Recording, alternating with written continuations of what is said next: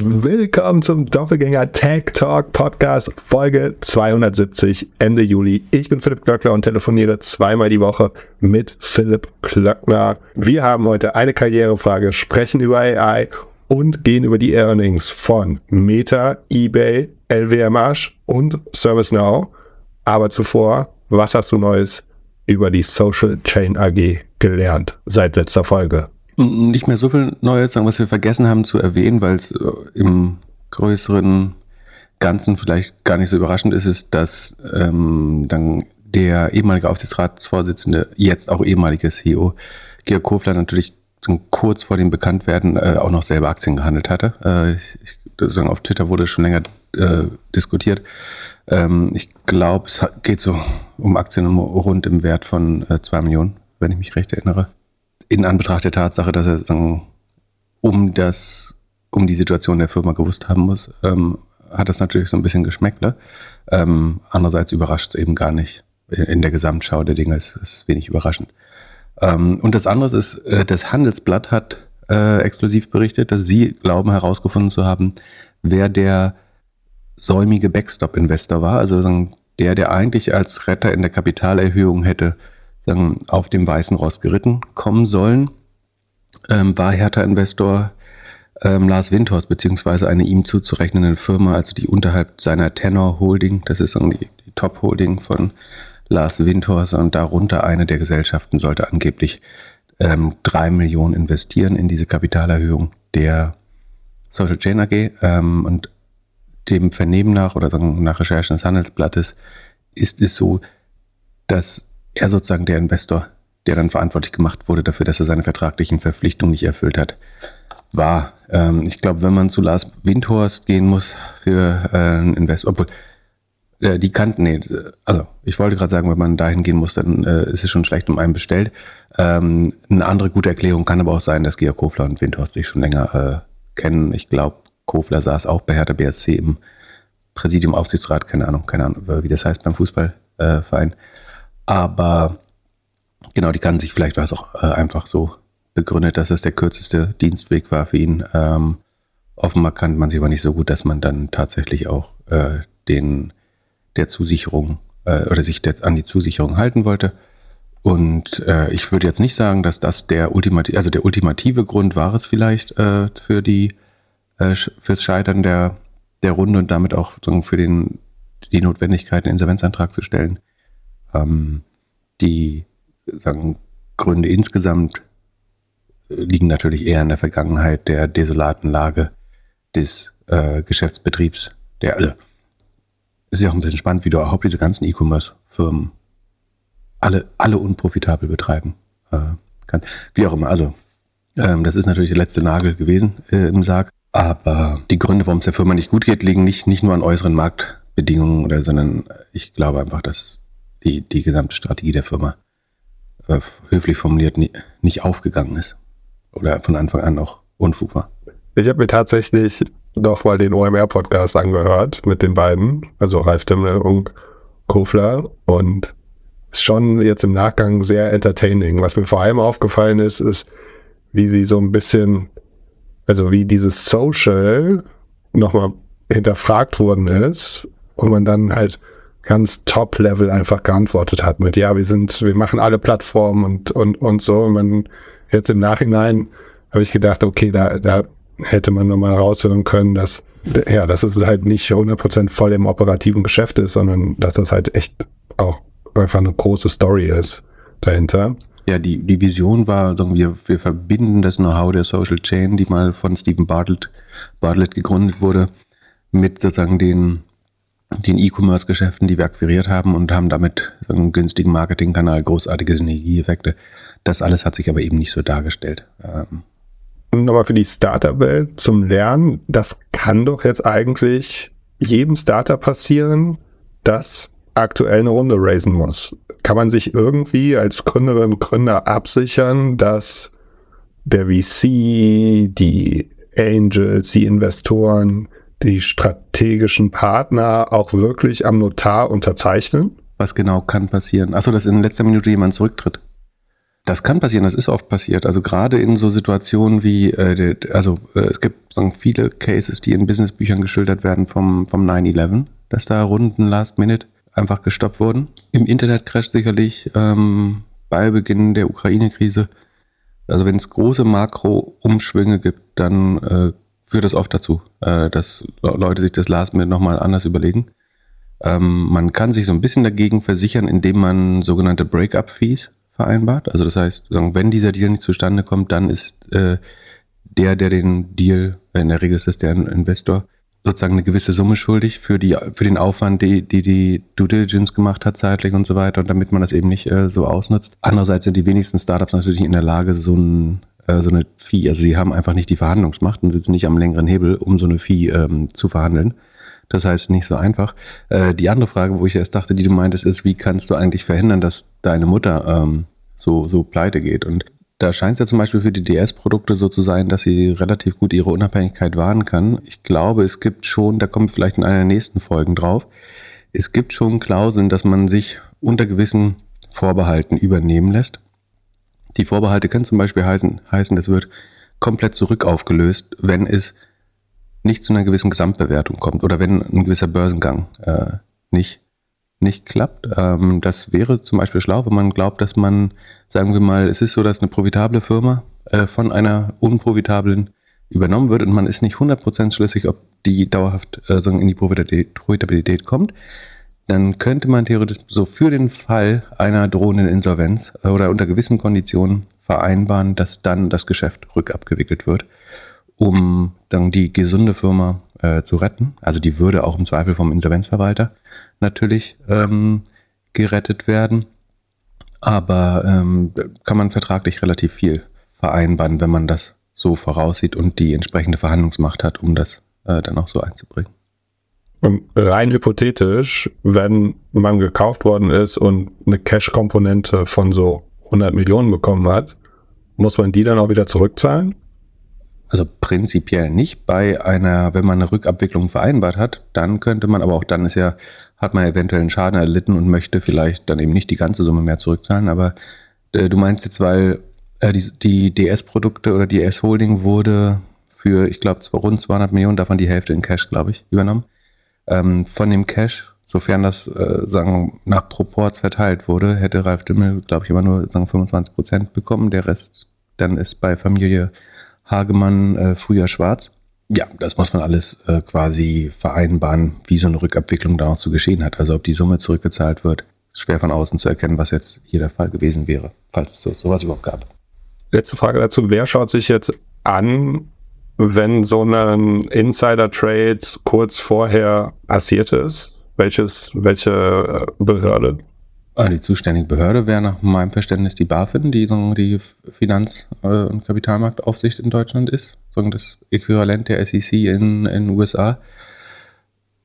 Und ja, äh, für, für, für mein Dafürhalten sind diese, die eventuellen Strafen, die es dort geben könnte, immer zu niedrig oder passieren gar nicht. Ich fände, wenn man so einen hanebüchenden Jahresabschluss 21 abgibt, äh, müssten dafür alle, die darauf unterschrieben haben, für die Richtigkeit. Ähm, ich glaube nicht, dass man jetzt als Aufsichtsrat Angst haben müsste, dass wenn man da mal einen Kommafehler übersieht oder so, in den Knast geht für. Aber wenn man bei irgendwie minus 80 Millionen EBITDA ähm, auf einmal auf einen positiven Cashflow, operat positiven operativen Cashflow kommt, nachdem man äh, fast 60 Millionen ähm, fälschlicherweise im operativen Cashflow äh, ver verbucht oder dargestellt hat,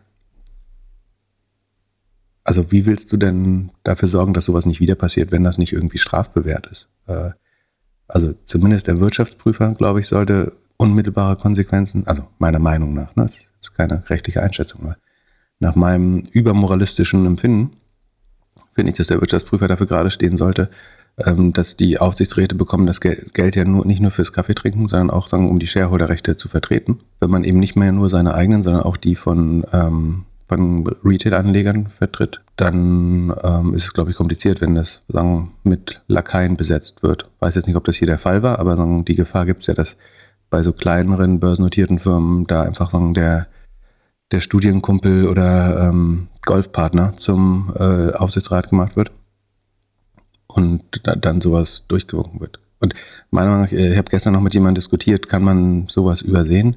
Also sagen wir mal, wenn, wenn eine Firma minus 30 Millionen negativen Cashflow macht und dann sind drei Millionen falsch verbucht oder falsch dargestellt.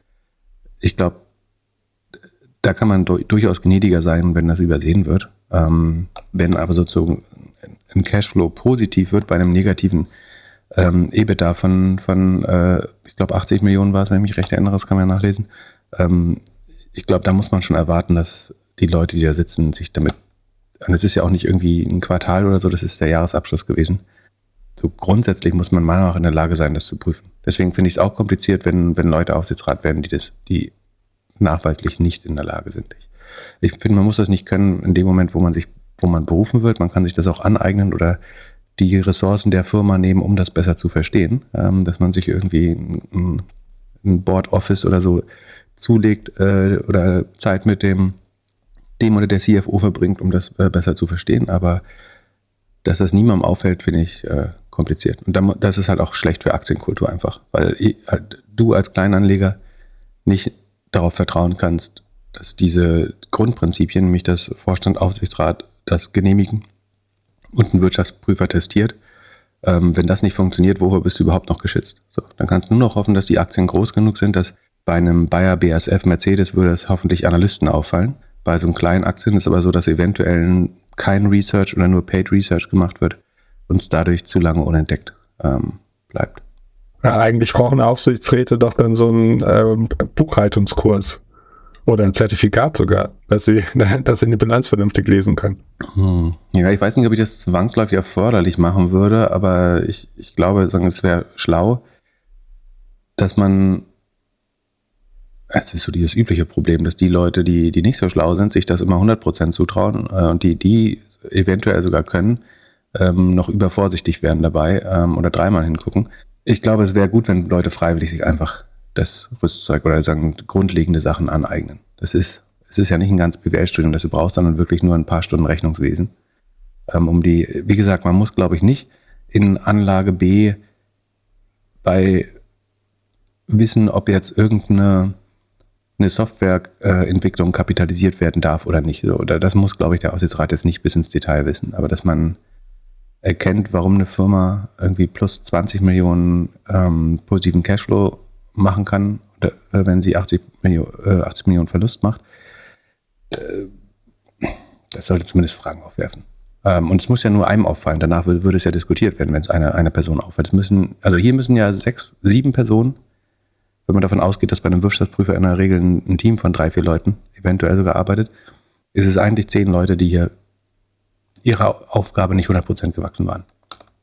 Würde ich vermuten. Der VC Michael Jackson, und er heißt wahrscheinlich tatsächlich so, er hat auf LinkedIn geschrieben, dass in VC the slugging percentage is what counts oder what is important, not the betting average. Kannst du mir das für jemanden übersetzen, der nicht in der VC-Blase lebt? Also der Link ist ja. bestimmt in den Shownotes. Ähm, Michael Jackson ist eine Mischung aus Shitposter und äh, wirklich interessante Statistiken, äh, die er postet. Also, ne. Ein großes Vorbild also. Ja, ist auf jeden Fall ein Account, dem ich gerne folge. Oder äh, ich glaube, also ich guck mal, wie viele äh, Follower der hat, aber 150.000 rund. Glänzt einerseits durch gute Insights, äh, gleichzeitig aber auch sehr lustig, verpackt regelmäßig oder manchmal auch pure Memes und Shitposting. Wird, glaube ich, von einem Großteil der VC-Branche gefolgt. Also die Aussage ist, es, es geht nicht um Betting, Betting Advantage, Sekunde, Betting Rate, Betting, wie hat er es genannt? Ah ja, äh, nicht der Betting Average, sondern das Slugging Percentage. Also es geht wieder mal um die Rendite der Klasse, der äh, Asset-Klasse Venture Capital oder Wagniskapital auf Deutsch. Ähm, dann, was ich ja schon mehrmals gesagt habe, ist, dass die, der Durchschnitt äh, des Venture Capitals den Markt nicht schlägt ähm, und ein, ein, großer Teil sogar negative Renditen erwirtschaftet. Das liegt daran, dass es äh, im VC ein, ein Power Law gibt, einfach dass äh, es sehr stark davon abhängt, sagen, wer die wenigen äh, Dekacorns und äh, großen Unicorns äh, erwischt in, in, in einer Dekade immer. Ähm, das gleiche gilt wahrscheinlich auch für Angel Investment. Die sind im Schnitt, verlieren Leute da höchstwahrscheinlich Geld mit, äh, würde ich vermuten, während es eben ein paar Super Angels gibt, die vielleicht äh, auch mal über längere Zeit bei mehr als 5 oder 10 X äh, also die über zehn Jahre ihr Geld mehr, mehr als verfünffachen. So, er zeigt äh, eine Studie von Correlation Ventures, wo das gerade mal wieder frisch untersucht wurde, äh, von 2013 bis 2022, also inklusive einer absoluten Hochphase, muss man dazu sagen. Das heißt, die Zahlen sind eventuell schon besser als eine längere Betrachtung. Es geht um Gesamtfinanzierung in Höhe von einer halben Trillion, also 540 Milliarden, ist wahrscheinlich gut repräsentativ. Ähm, und damit 45.000 Finanzierungsvorgänge, also 25.000 Mal haben Leute ähm, sozusagen da investiert. Und die Studie kommt zum Ergebnis, dass wen, äh, Sekunde, ich nehme jetzt mal die Zahlen für Dollar. Also man könnte zwischen Finanzierungsrunden und Dollars entscheiden. Ich nehme jetzt Dollars. Also weniger als ein Prozent der angelegten Dollars in Wagniskapital ähm, des US Ventures. Muss man auch noch sagen, wahrscheinlich die, sind die US Returns besser als der Rest der Welt. Vielleicht sieht es global noch anders aus. Aber weniger als ein Prozent schaffen eine Verzwanzigfachung. Das wäre natürlich auch schon eine brutal gute Rendite. Das wäre wahrscheinlich eine IRA von 40, 50 Prozent, würde ich vermuten. Sekunde. 1,5 hoch 10. Ah, sogar schon 50. Dann machen wir doch 1,4. Was habe ich gesagt? 40, 50 Prozent? Ja, 35, 40 Prozent äh, IRA wären das, also interner Zinsfuß wären das. Dann schaffen es 2 Prozent äh, mehr als eine Verzehnfachung äh, zu erreichen. 7 Prozent mehr als eine Verfünffachung. 10 Prozent, also ist das kumuliert? Nee, ist es nicht. Ähm, 10% schaffen mehr als 3x. Also es ist, geht immer darum, wie viel Mal bekommst du dein Geld nach 10, 12 Jahren Fundlaufzeit zurück. Ne?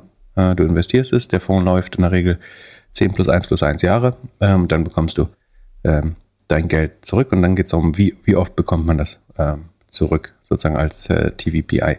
37% also über ein Drittel, bekommen nicht mal einmal das Geld zurück.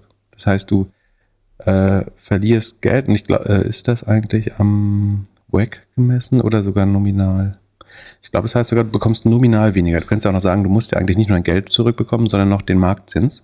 Also wenn du weniger als den Marktzins bekommst, hast du eigentlich auch schon äh, real Geld verloren.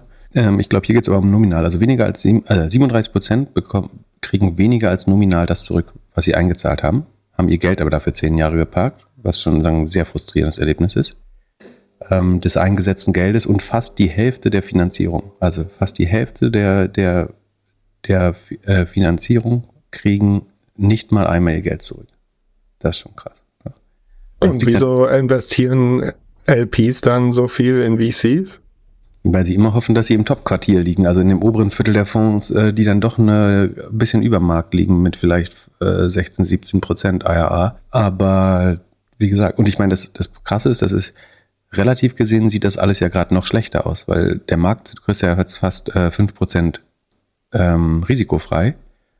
Also das Risiko jetzt einzugehen für, um eine schlechte Chance zu haben, da auf 10, 15 Prozent zu kommen im Jahr, äh, macht immer weniger Sinn, wenn der Zins steigt. Ähm, da gibt es eine andere gute Statistik, Sekunden habe ich dir die geschickt. Äh, und zwar die Finanzierung, also Fundraising in äh, US-Funds 2021 sind 58 Milliarden ähm, in Emerging Manager und 25 Milliarden in Thunder Funds äh, geflossen. Das hat sich ungefähr halbiert äh, letztes Jahr und dieses Jahr passiert eigentlich gar nichts. Also die Fonds haben riesige Probleme, ähm, überhaupt Geld äh, zu, zu raisen gerade. Ähm, unter anderem, weil, wie gesagt, die Klasse an, äh, jetzt relativ gesehen nicht mehr besonders. Und weil es keine Distributions gab, also die Rückflüsse aus VC auch einfach zwei Jahre, seit zwei Jahren eigentlich nicht mehr kommen, weil keine IPOs passieren, keine Trade Sales, keine Firmenverkäufe. Ähm, und damit haben die LPs auch eventuell gar kein Geld, um es wieder in die äh, Klasse Venture Capital zu stecken. Man liest ja überall, dass selbst große, renommierte Fonds eigentlich nur noch die Hälfte der Größe des letzten Fonds erreichen oder deutlich weniger. So, also um Statistik zurückgekommen. 37% des Geldes yielden weniger als 1x. Ähm, 43% landen zwischen 1 und 3x. Ähm, das ist also äh, die, die, die größte Klasse. Und dann sind es 20% insgesamt kumuliert, die über 3x schaffen. Das wäre sozusagen das äh, Top Quintil. Gibt es Quintil? Keine Ahnung. Top Quintil. Und über 10 landen eigentlich nur 3%. Und ähm, warum jetzt der Spruch? Also es geht, Betting Average ist quasi, wie oft triffst du äh, einen Erfolg. Ähm, also wie viel von deinen Ventures überleben oder werden ein Exit und äh, kein Rohrkrepierer.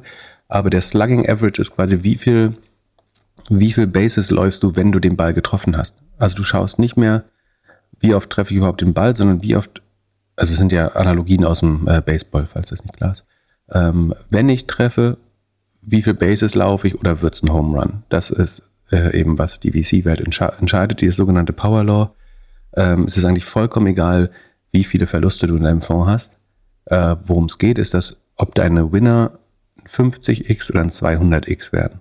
Also das Geld des, der LPs ver50-fachen oder ver100-fachen, ähm, damit sie den A, erstmal den ganzen Fonds zurückspielen und dann eventuell eben zu so einer Überrendite führen. Das heißt, ja. Das würde doch aber auch bedeuten, dass wir in naher Zukunft nur noch ein paar wenige VCs erleben werden. Also für alle kleinen VCs wird es doch jetzt in den nächsten fünf Jahren sehr schwierig.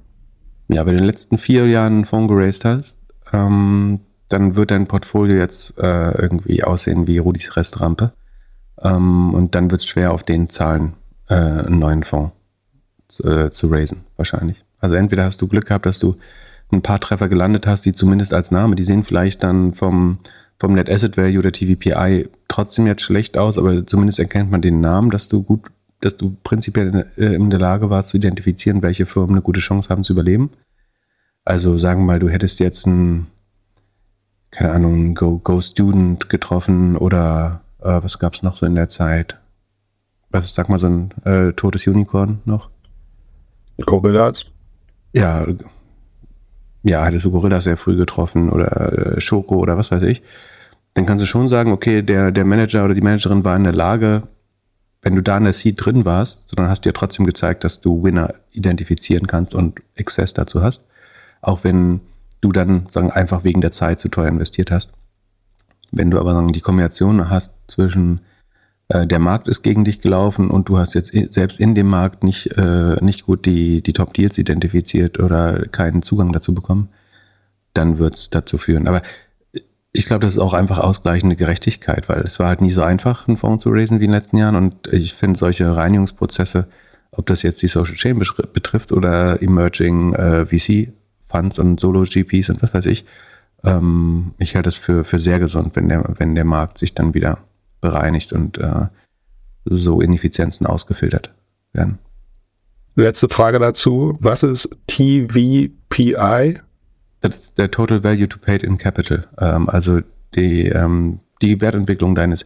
Man muss dazu sagen, das ist noch nicht Cash, was du wiederbekommst. Ne? Das ist immer diese Entscheidung zwischen Residual Value und äh, Paid in äh, DPI, Distributions. Distributions ist, wenn du wirklich Cash zurückbekommst und dann hinzu kommt eben der Restwert von Firmenanteilen, die vielleicht irgendwie kurz vorm IPO stehen oder noch in dem Fonds rumlungern oder noch nicht von Secondary Fonds weggekauft wurden.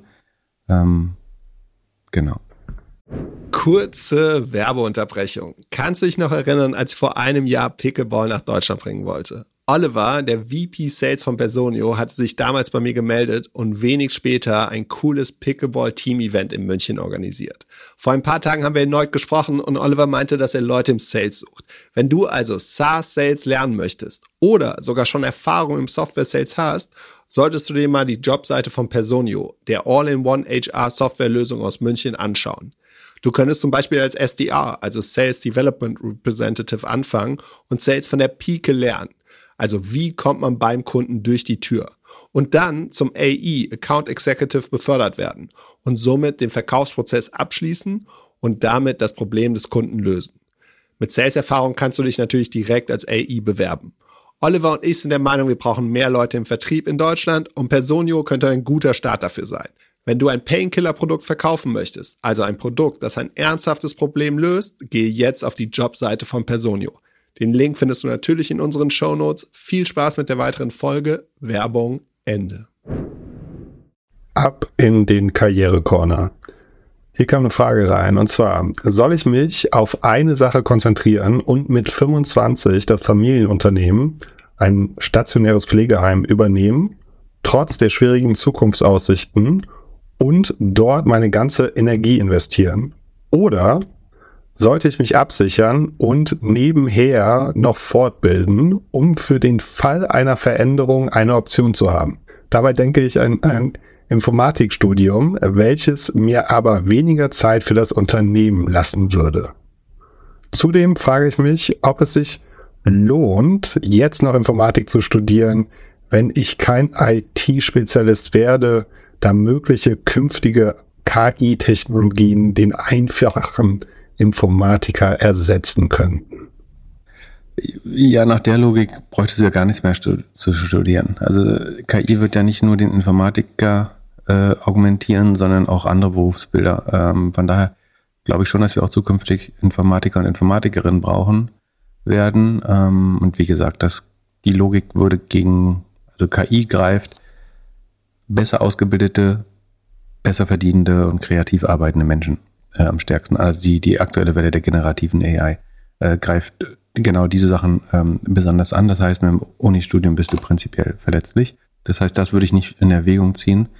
Ich glaube schon, dass IT-Berufe ein, ein, spannender Bildungszweig ist. Und ich würde auch, glaube ich, ich würde die Bildung jetzt noch nicht aufgeben, um mit 25 sagen, in das Management des Familienunternehmens einzukehren. Und wenn, dann würde ich schauen, dass ich entweder einen Weg finde, konstant hinzuzulernen durch Austausch mit irgendwie Verbänden, anderen Leuten oder so, oder eben äh, weiter studiere parallel.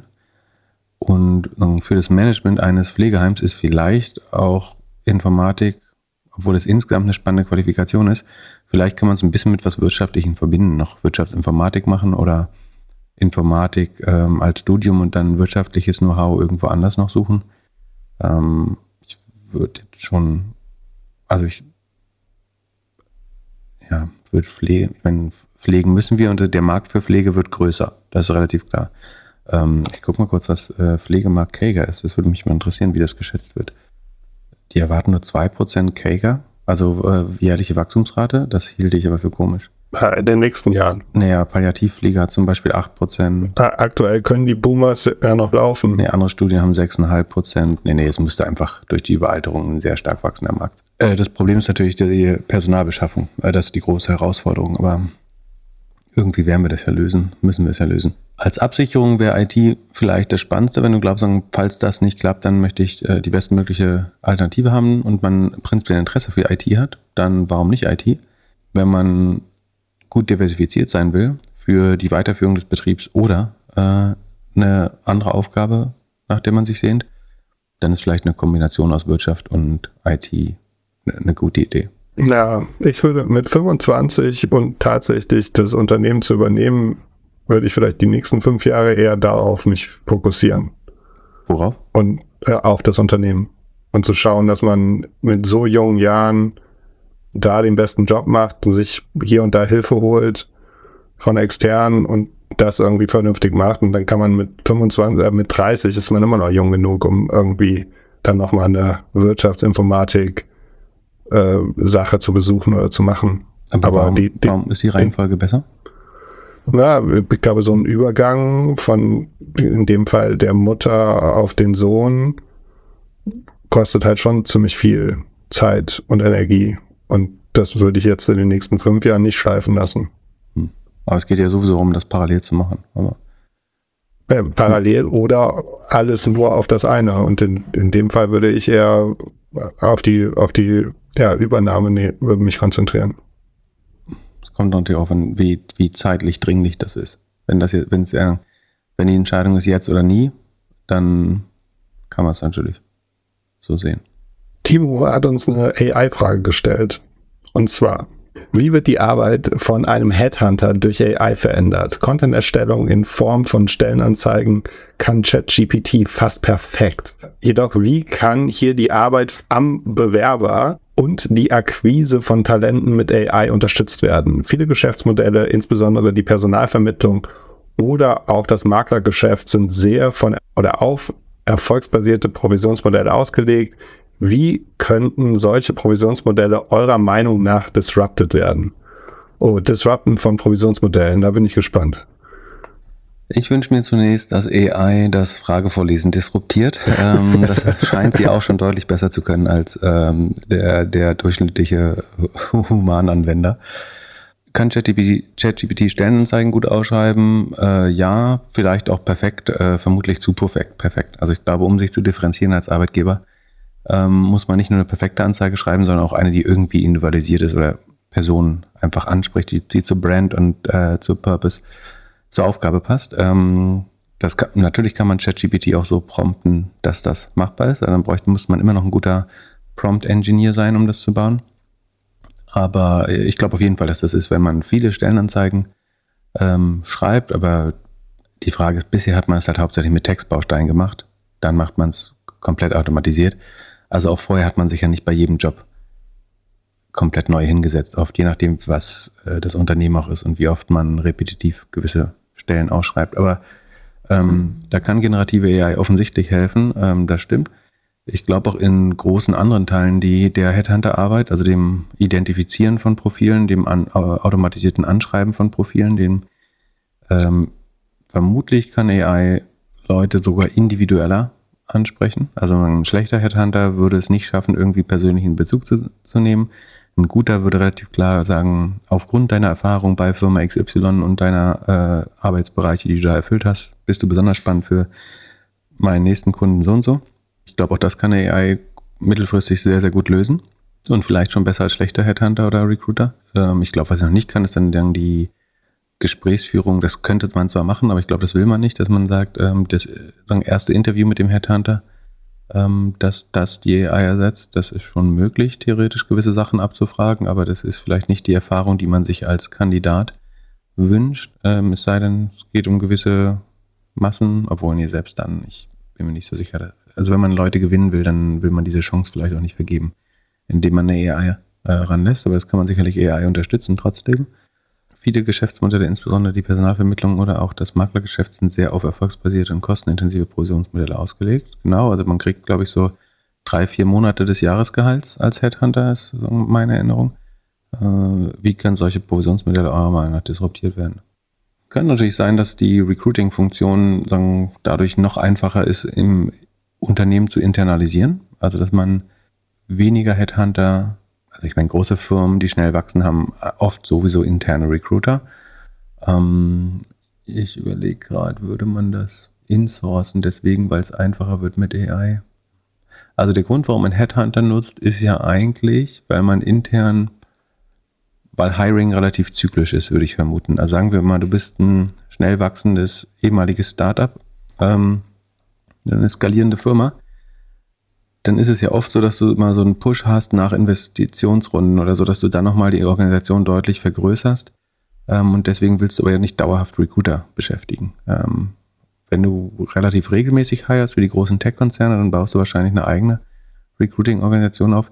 Ansonsten, da man nicht 100% gleichmäßig recruitet durchs Jahr, ähm, sondern immer mal wieder ein größere, äh, einfach viel Volumen braucht, dann nutzt man eventuell Headhunter. Und äh, vielleicht aus anderen Gründen, weil man irgendwie noch gar nicht auftreten möchte oder die Person, die ersetzt werden soll, noch gar nicht weiß, dass sie ersetzt werden soll. Es gibt vielerlei Gründe dafür. Aber ähm, ich glaube schon, dass es äh, die, die Branche so ein bisschen, also einerseits macht es sie viel effizienter.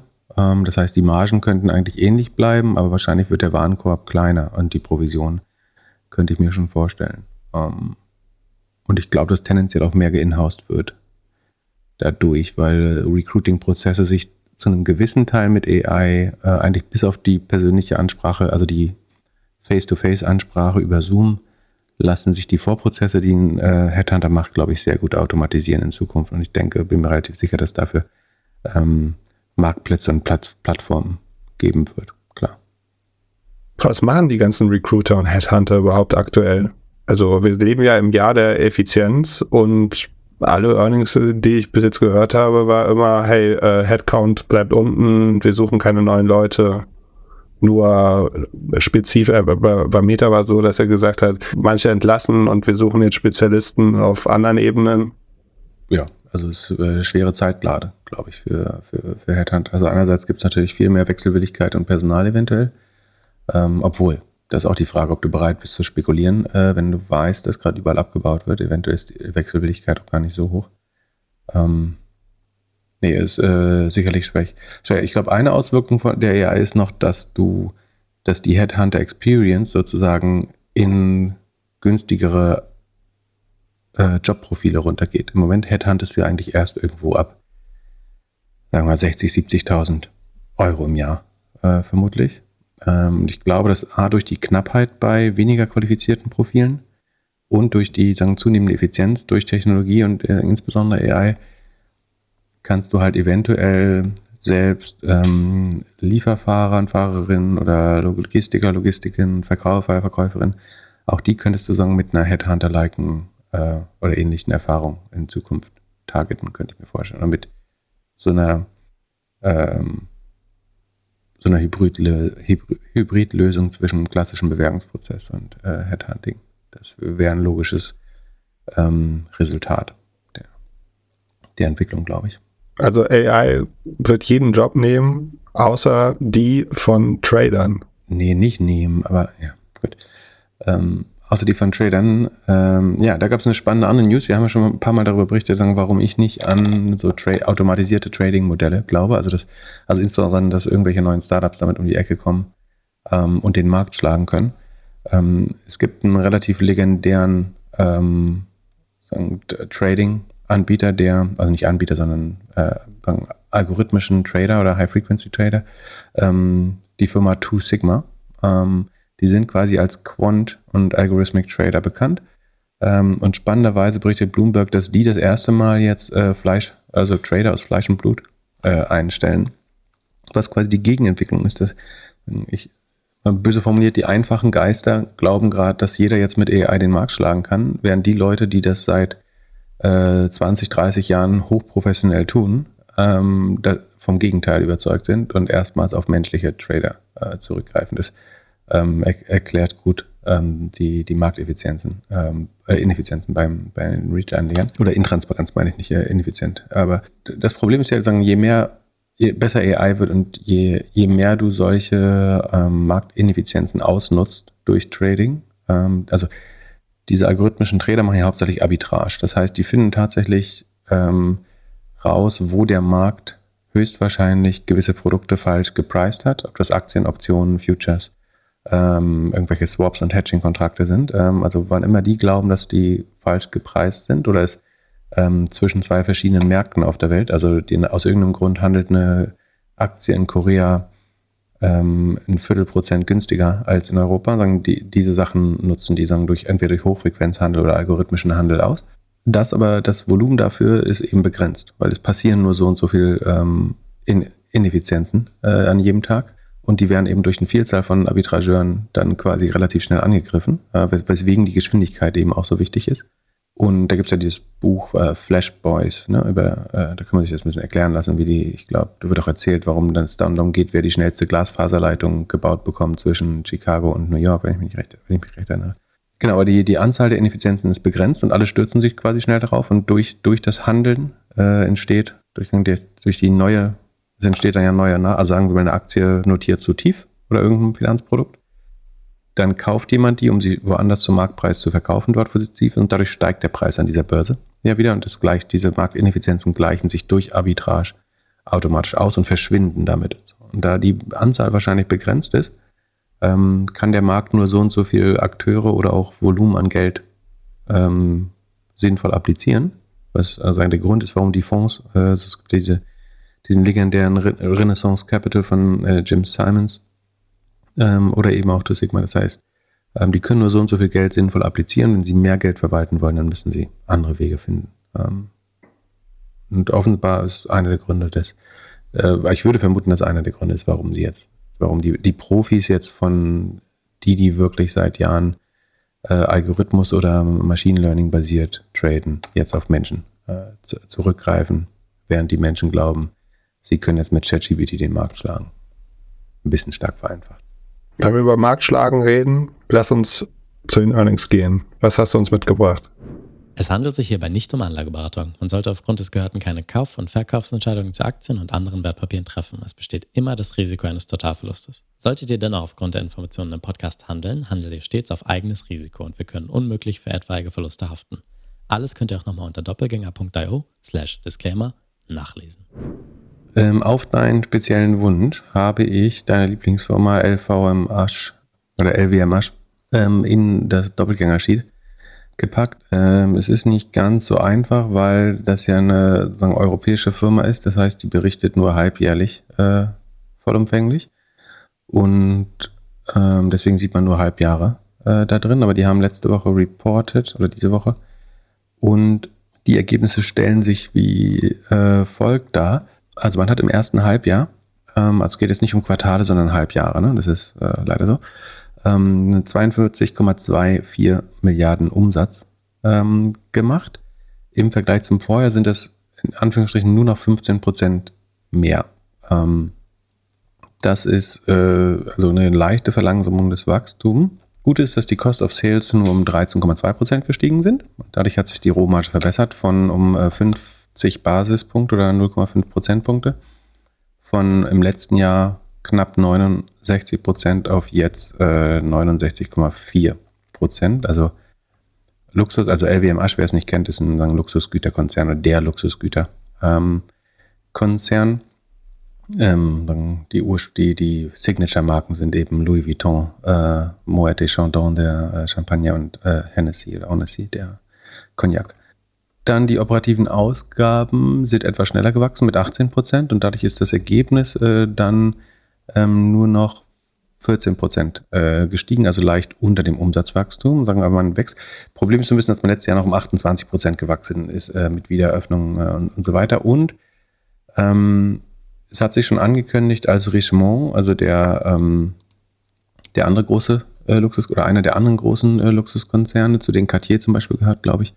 Ähm, also in Kering gibt es noch das Prada und Co., wenn ich mich nicht irre. Ähm, aber Richemont hat äh, 4% ne, sagen, Sales-Schrumpfung in den USA berichtet und auch LWMH sieht 1% weniger Sales äh, in den USA. Ähm, das heißt, da schrumpft ein bisschen der Umsatz. Der CEO ähm, wusste nicht genau, woran, konnte nicht sagen, woran das liegt und hat dann so ein bisschen rumgeschwafelt.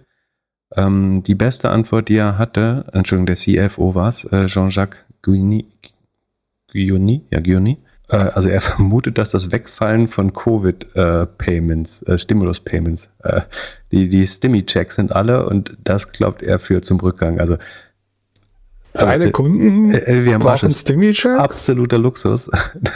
Das ist schon krass, dass das von Stimmy-Checks getrieben war. Ähm, aber whatever. Gut, wenn du das Geld nicht brauchst, dann denkst du, warum nicht eine kleine Birkenback äh, noch dazu? Genau, das war, ich weiß jetzt nicht, ob das die Begründung ist. Ähm, Analysten vermuten so ein bisschen, dass es eine Verlagerung ist von, also ähm, die US-Amerikaner reisen wieder mehr äh, diesen Sommer. Ähm, wenn man auch so in den schönen mittelalterlichen Städten in Deutschland oder in Kreuzfahrtdestinationen unterwegs ist, dann trifft man da wieder mehr und mehr auch US-Touristen ähm, an. Und äh, man vermutet, dass sie einfach dann mehr im Ausland eventuell einkaufen. In Europa floriert der Handel, nämlich ähm, mit äh, weiterhin mit ähm, Luxusprodukten. Und es könnte eben daran liegen, dass ähm, die, die US-Klienten eigentlich ihr Konsumverhalten in den Urlaub verlegen und dadurch dann domestic zu Hause ein bisschen weniger kaufen. Das ist vielleicht die bessere Erklärung als die Stimmy-Checks, würde ich vermuten. Genau, in äh, China stieg um 17 Prozent, in Asien insgesamt äh, um äh, 34 äh, Pro Prozent. Das ist ohne Japan ähm, immer. Genau, die Inventories, äh, das Inventar steigt leicht an, aber Sekunde, nicht unheimlich stark. Es ist ungefähr 27 Prozent des Umsatzes. Im Vorjahr waren es 26 Prozent. Das ist noch nicht beunruhigend. Free Cashflow hat man auch ein bisschen weniger generiert. So, wir können auch die Segmente machen. Ne? Also das ein Segment ist Wines and Spirits, das sind eben die, die ganzen äh, Shampoos und ähm, Cognac und Whis Whisky-Marken, die sie haben. Ähm, das schrumpft mit 4,4 Prozent. Schuld ist eher der Sprit. Champagner steigt weiter, aber die ähm, Cognac-Whiskys äh, sind ein bisschen rückläufig. Dadurch ist der Umsatz um 4,4 Prozent und der Ge Gewinn um 9,4 Prozent äh, zurückgegangen. Äh, Marge auf 33 Prozent Profitmarge äh, gestiegen, ganz gut äh, gesunken. Dann das Hauptsegment, das Brot- und Buttergeschäft ist immer noch Fashion und Leather Goods. Also das ist ähm, ja eben äh, Louis Vuitton, äh, gehört Hermes auch dazu? Ne, Hermes ist ein äh, eigenständiger Konzern. Ähm, aber es ist hauptsächlich äh, Louis Vuitton und ein paar andere Marken. Wie hieß das? House of... Das Haus der Marken. Maison du, du Maison du Maisons, nee, Haus de Maisons, wie hieß das nochmal? Ich weiß es nicht mehr. Ähm, naja, da kann man sich in der letzten Episode zu, zu LWM äh, nochmal anhören, wer, wer das, wen das interessiert. Ähm, die machen im Halbjahr 21 Milliarden Umsatz, steigt um 17 Prozent das Segment äh, Fashion und Leather Goods. Ähm, Profit steigt um 14 Prozent, Marge liegt bei 40,5 Prozent. Nicht Rohmarge, Profitmarge. Ähm, quasi dann Perfume und Cosmetics. Ähm, das sind, glaube ich, so Guerlain und ein äh, paar andere Luxus-Parfum-Kosmetikmarken. Ähm, steigt um 11 Prozent. Gesamtanstieg war, wie gesagt, 14 Prozent. Ne? Also 11 Prozent Parfüm ist ein bisschen langsamer. Dafür steigt der Gewinn. Watches Jewelry, das sind so äh, hässliche Uhren von Hublot, ähm, steigt um 11 Prozent. Marge da nur 20 Prozent. Bei Parfüm übrigens nur 11 Prozent. Äh, alles mal Profitmarge, nicht Rohmarge. Selective Retailing ist Sephora. Das steigt mit 26 Prozent äh, weiter. Hat aber auch weniger Marge, nur 8,8, äh, 9 Prozent ungefähr. Genau, das sind so die Ergebnisse. Also es äh, ist so ein bisschen Slowdown. Also LVMH hat ja mega geboomt und auch Übernahmen gemacht die letzten Jahre, dadurch stark gewachsen. Jetzt verlangsamt es sich leicht äh, und USA kränkelt so ein bisschen. Das könnte eine Verschiebung in den Urlaub sein. Die Aktie hat leicht negativ reagiert, würde ich vermuten. Äh, vielleicht so 3, 4 Prozent. Hast du es geschaut? Ja, ganz wenig. Also einstellig. Ja. Genau, soweit, äh, so gut. Das haben wir jetzt im Sheet. Vielleicht mache ich es noch ein bisschen hübscher. Ähm, es ist immer nicht so einfach, wenn die nicht diese schöne Quartalslogik haben, weil man immer viel rumrechnen muss. Und ähm, keine Ahnung, warum man das so macht, ehrlich gesagt. Ähm, Finde ich äh, sehr kompliziert. So, dann haben Dann lass zum Meta gehen. Da warst du vom letzten Quartal nicht so ganz begeistert, weil die Kosten immer noch zu hoch waren. Dann kam im Juli die Begeisterung für Threads. Wie sieht es mit den Quartalszahlen aus? Ähm, die, also begeistert wäre jetzt übertrieben, aber das sind schon seit langem äh, die besten Zahlen, die sie geliefert haben, äh, würde ich sagen. Der Umsatz steigt um 11 Prozent äh, bei, bei äh, Facebook oder äh, Meta. Das muss man jetzt vergleichen zu 4% bei Google und Snapchat schrumpft. Ne? War Snapchat geschrumpft? Sekunde, ich guck mal kurz. Genau, Snap minus 4%, Google ungefähr plus 4% und Meta schafft es in dem gleichen Markt letztlich, also die haben die gleichen Werbekunden, ähnliche äh, Produkte, ähm, schafft Meta es um 11% zuzulegen äh, gegenüber dem Vorjahr äh, auf knapp 32 Milliarden Umsatz. Wie? Wie haben sie das geschafft? Ja, wie sie haben das geschafft? Also zweierlei. Ne? Einerseits passen sie sich, glaube ich, zunehmend besser an, an die ähm, Privacy-Einschränkungen, die äh, Apple und Google ihnen auferlegt haben. Ne? Also der Hintergrund ist ja sagen, die das App Tracking Transparency Initiative von, von Apple hat Meta und anderen Playern wie Snapchat auch das, das Tracking und damit das Leben und Geschäftsmodell richtig schwer gemacht. Ähm, Google ähm, über Android und Chrome ähm, unterbindet eigentlich bestmöglich äh, Cookie-Tracking ähm, und damit solche Geschäftsmodelle und das Verfolgen der Nutzer. Also wer keine First-Party-Daten hat, ähm, hat es wirklich deutlich äh, schwerer und das trifft vor allen Dingen eben Meta und ähm, Snapchat, aber vielleicht auch ein Pinterest und so weiter. Und aber Meta hat es wieder geschafft, sozusagen die, einen Teil der Effizienz der Werbekampagnen herzustellen durch die Anwendung von Machine Learning. Also du kannst ja quasi so ein bisschen aufgrund alter Daten ähm, oder neuer Verarbeitung der bestehenden Daten dich den vorherigen Ergebnissen stark annähern. Ne? Du kannst so eine Art Reverse Engineering, also was hat unser, unser Cookie-basierter, also ich weiß nicht, ob sie es so machen, aber so würde ich es zumindest mal erstmal schauen, ob es eine Edge gibt was hat unser Cookie-basierter Algorithmus eigentlich rausgefunden? Ähm, und wenn wir diese Information nicht gehabt hätten, wie hätten wir das gleiche Ergebnis erreichen können? So könnte man ja versuchen, quasi das zu re-engineeren, ohne die Originaldaten zu haben. Also du baust so eine Art synthetischen Cookie oder ein synthetisches Tracking. Und theoretisch müsste man mit Machine Learning vielleicht nicht an 100% des Ergebnisses, aber an vielleicht 85, 90% der Leistungen rankommen, weil man ja andere Daten einfach, die stellvertretend dafür sind. Also, dass jemand äh, ich muss ja nicht wissen, dass jemand Republikaner ist, wenn ich weiß, dass er in Arkansas lebt. Äh, oder weißt du, was ich meine? Also, ähm, du. Also in anderen Worten willst du mir einfach sagen, dass Facebook die Marketing-Effizienz viel besser im Griff hat. Dass die Advertiser viel lieber hat. dort Geld ja, ausgeben, genau. Sie weil sie genau sich, wissen. Mhm, mhm. Sie erholen sich von diesem äh, quasi negativen Impact. Und das andere ist, äh, und das ist natürlich viel, viel profaner, ähm, sie sagen, sagen, Ad Impressions delivered across the company's family of apps were up 34%, also ungefähr ein Drittel mehr Ad Impressions im Gesamtnetzwerk, ähm, while the average price per Ad was off 16%. Also pro Anzeigeneinblendung verdient Meta immer noch 16% weniger als im Vorjahr. aber sie haben einfach ein Drittel mehr App, äh, Ads ausgespielt. Also wenn du vorher drei Ads in deinem Feed hattest, hast du jetzt vier. Ähm, und es ist schwer zu argumentieren, dass das mehr Nutzungsintensität von der Nutzer war, weil die Konkurrenz von TikTok natürlich hoch bleibt, sondern es ist, glaube ich, so ein bisschen die Strategie, die Google die letzten Jahre gefahren hast. Ähm, ich würde es Ad Inflation nennen. Also du haust, und lustigerweise sahen bei Google die Zahlen fast genauso aus. Google hat irgendwie 30% mehr Ads rausgehauen und der CPC ist um 16% gesunken, selbst in Jahren ohne negative Werbeindustrie-Effekte, also wo der Gesamtmarkt gestiegen ist.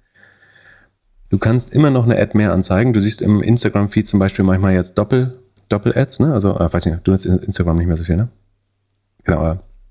Es gibt in, äh, in Stories, glaube ich, so dieses Phänomen des Doppel-Ads, also an der dritten oder vierten Stelle, wo normalerweise ein Ad kommt, kommen einfach zwei hintereinander. Äh, weiß nicht, ob es im Feed das gleiche ist, das benutze ich nicht so viel. Äh, und so hat man es einfach geschafft, ein Drittel mehr Anzeigen unterzubringen äh, in, in ihrer Family of Ads. Äh, Apps, Entschuldigung, Family of Ads wäre auch lustig, wenn man sie statt Family of Apps in Zukunft Family of Ads nennt. Und ähm, dadurch haben sie jetzt diesen Nettoeffekt von 11% mehr Wachstum geschafft. Aber es ist eben erkauft, dass warum diese Ad-Inflation nur begrenzt funktioniert, ist, weil Kunden ja nicht zwangsläufig mehr kaufen, wenn sie mehr Ads sehen.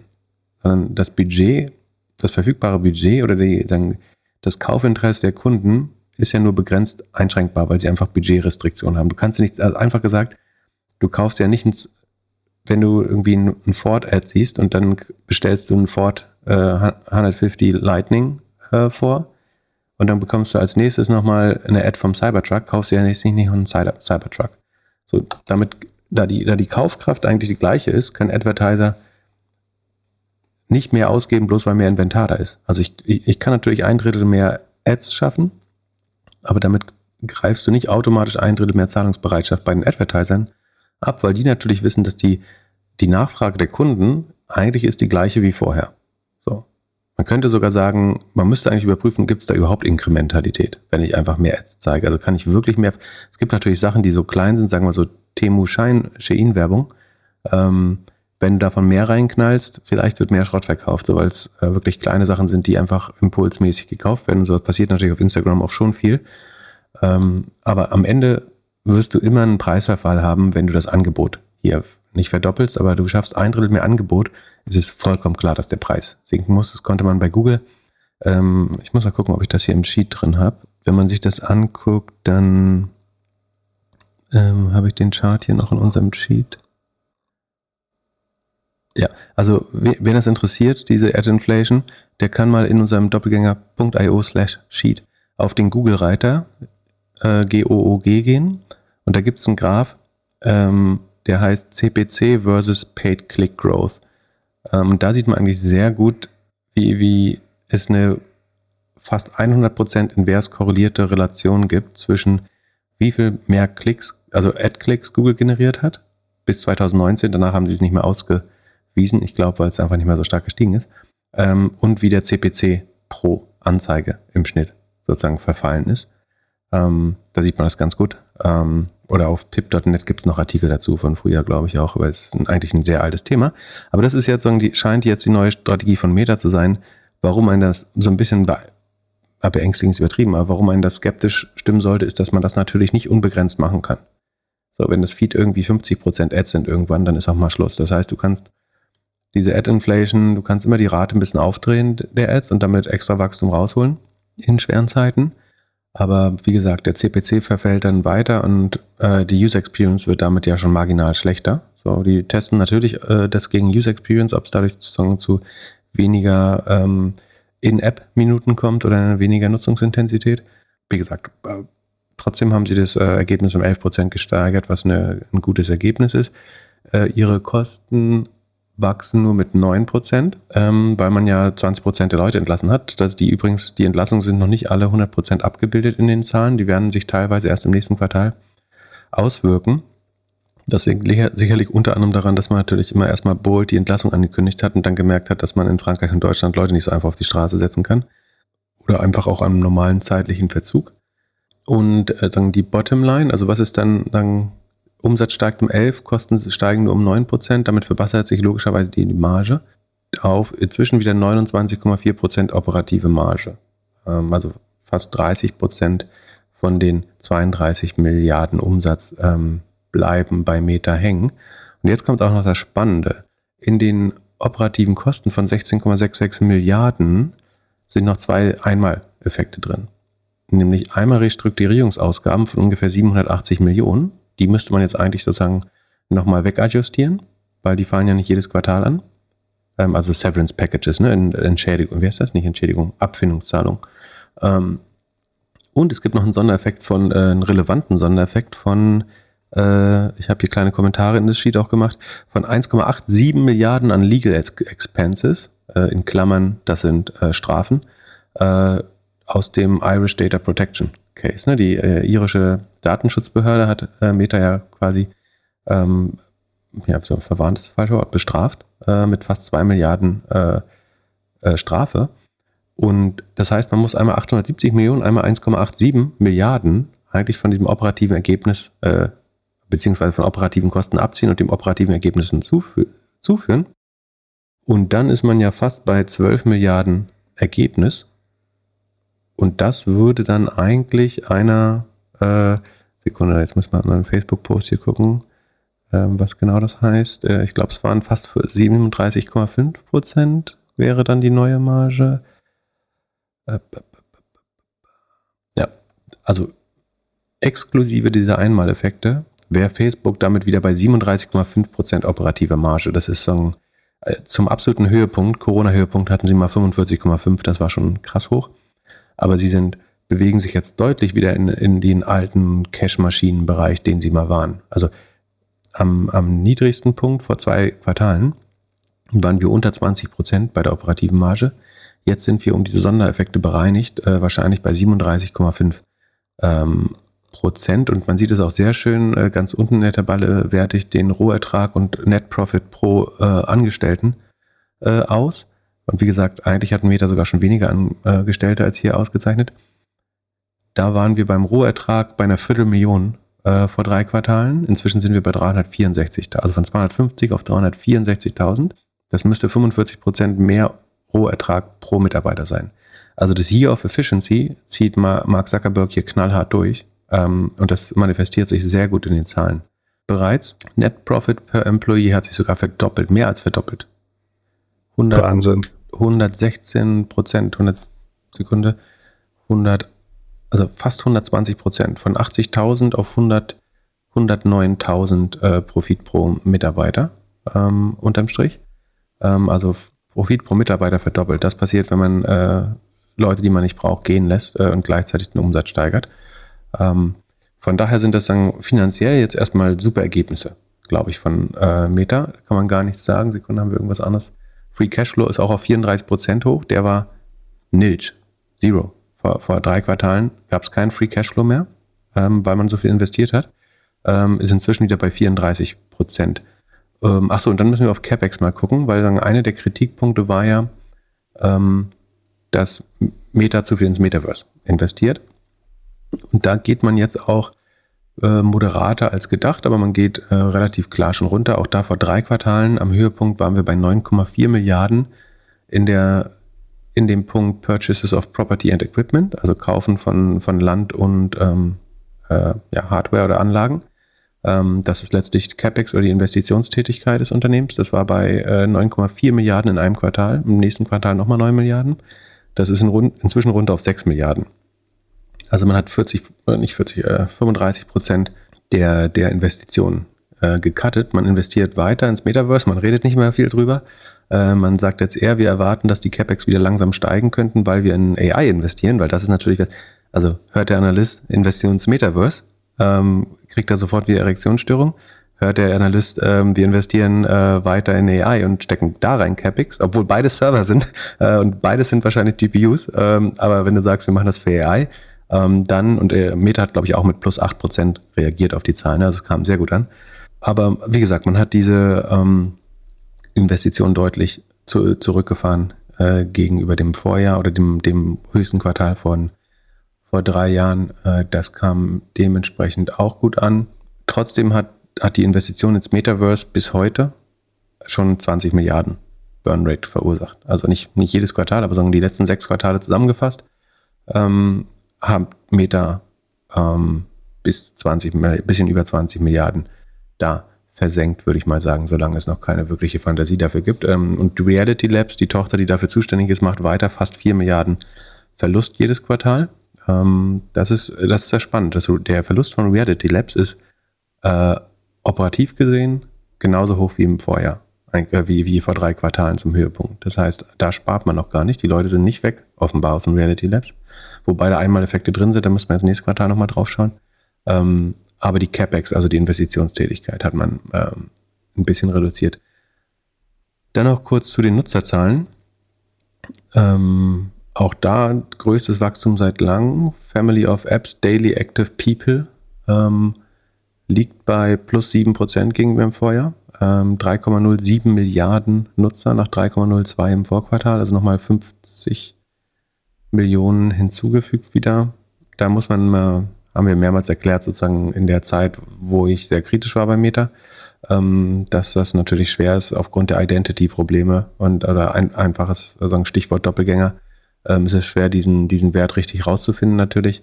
Ähm, müssten wir nochmal jetzt in, ins 10K-Filing gucken, äh, ob das immer noch genau äh, 11, 11 Prozent oder was das damals war, die Zahl äh, Fake-Profile sind ähm, oder ob sich das geändert hat inzwischen. Äh, Sekunde, da gucke ich nachher mal rein, muss ich mir gleich mal merken. Mache ich jetzt mal nicht live.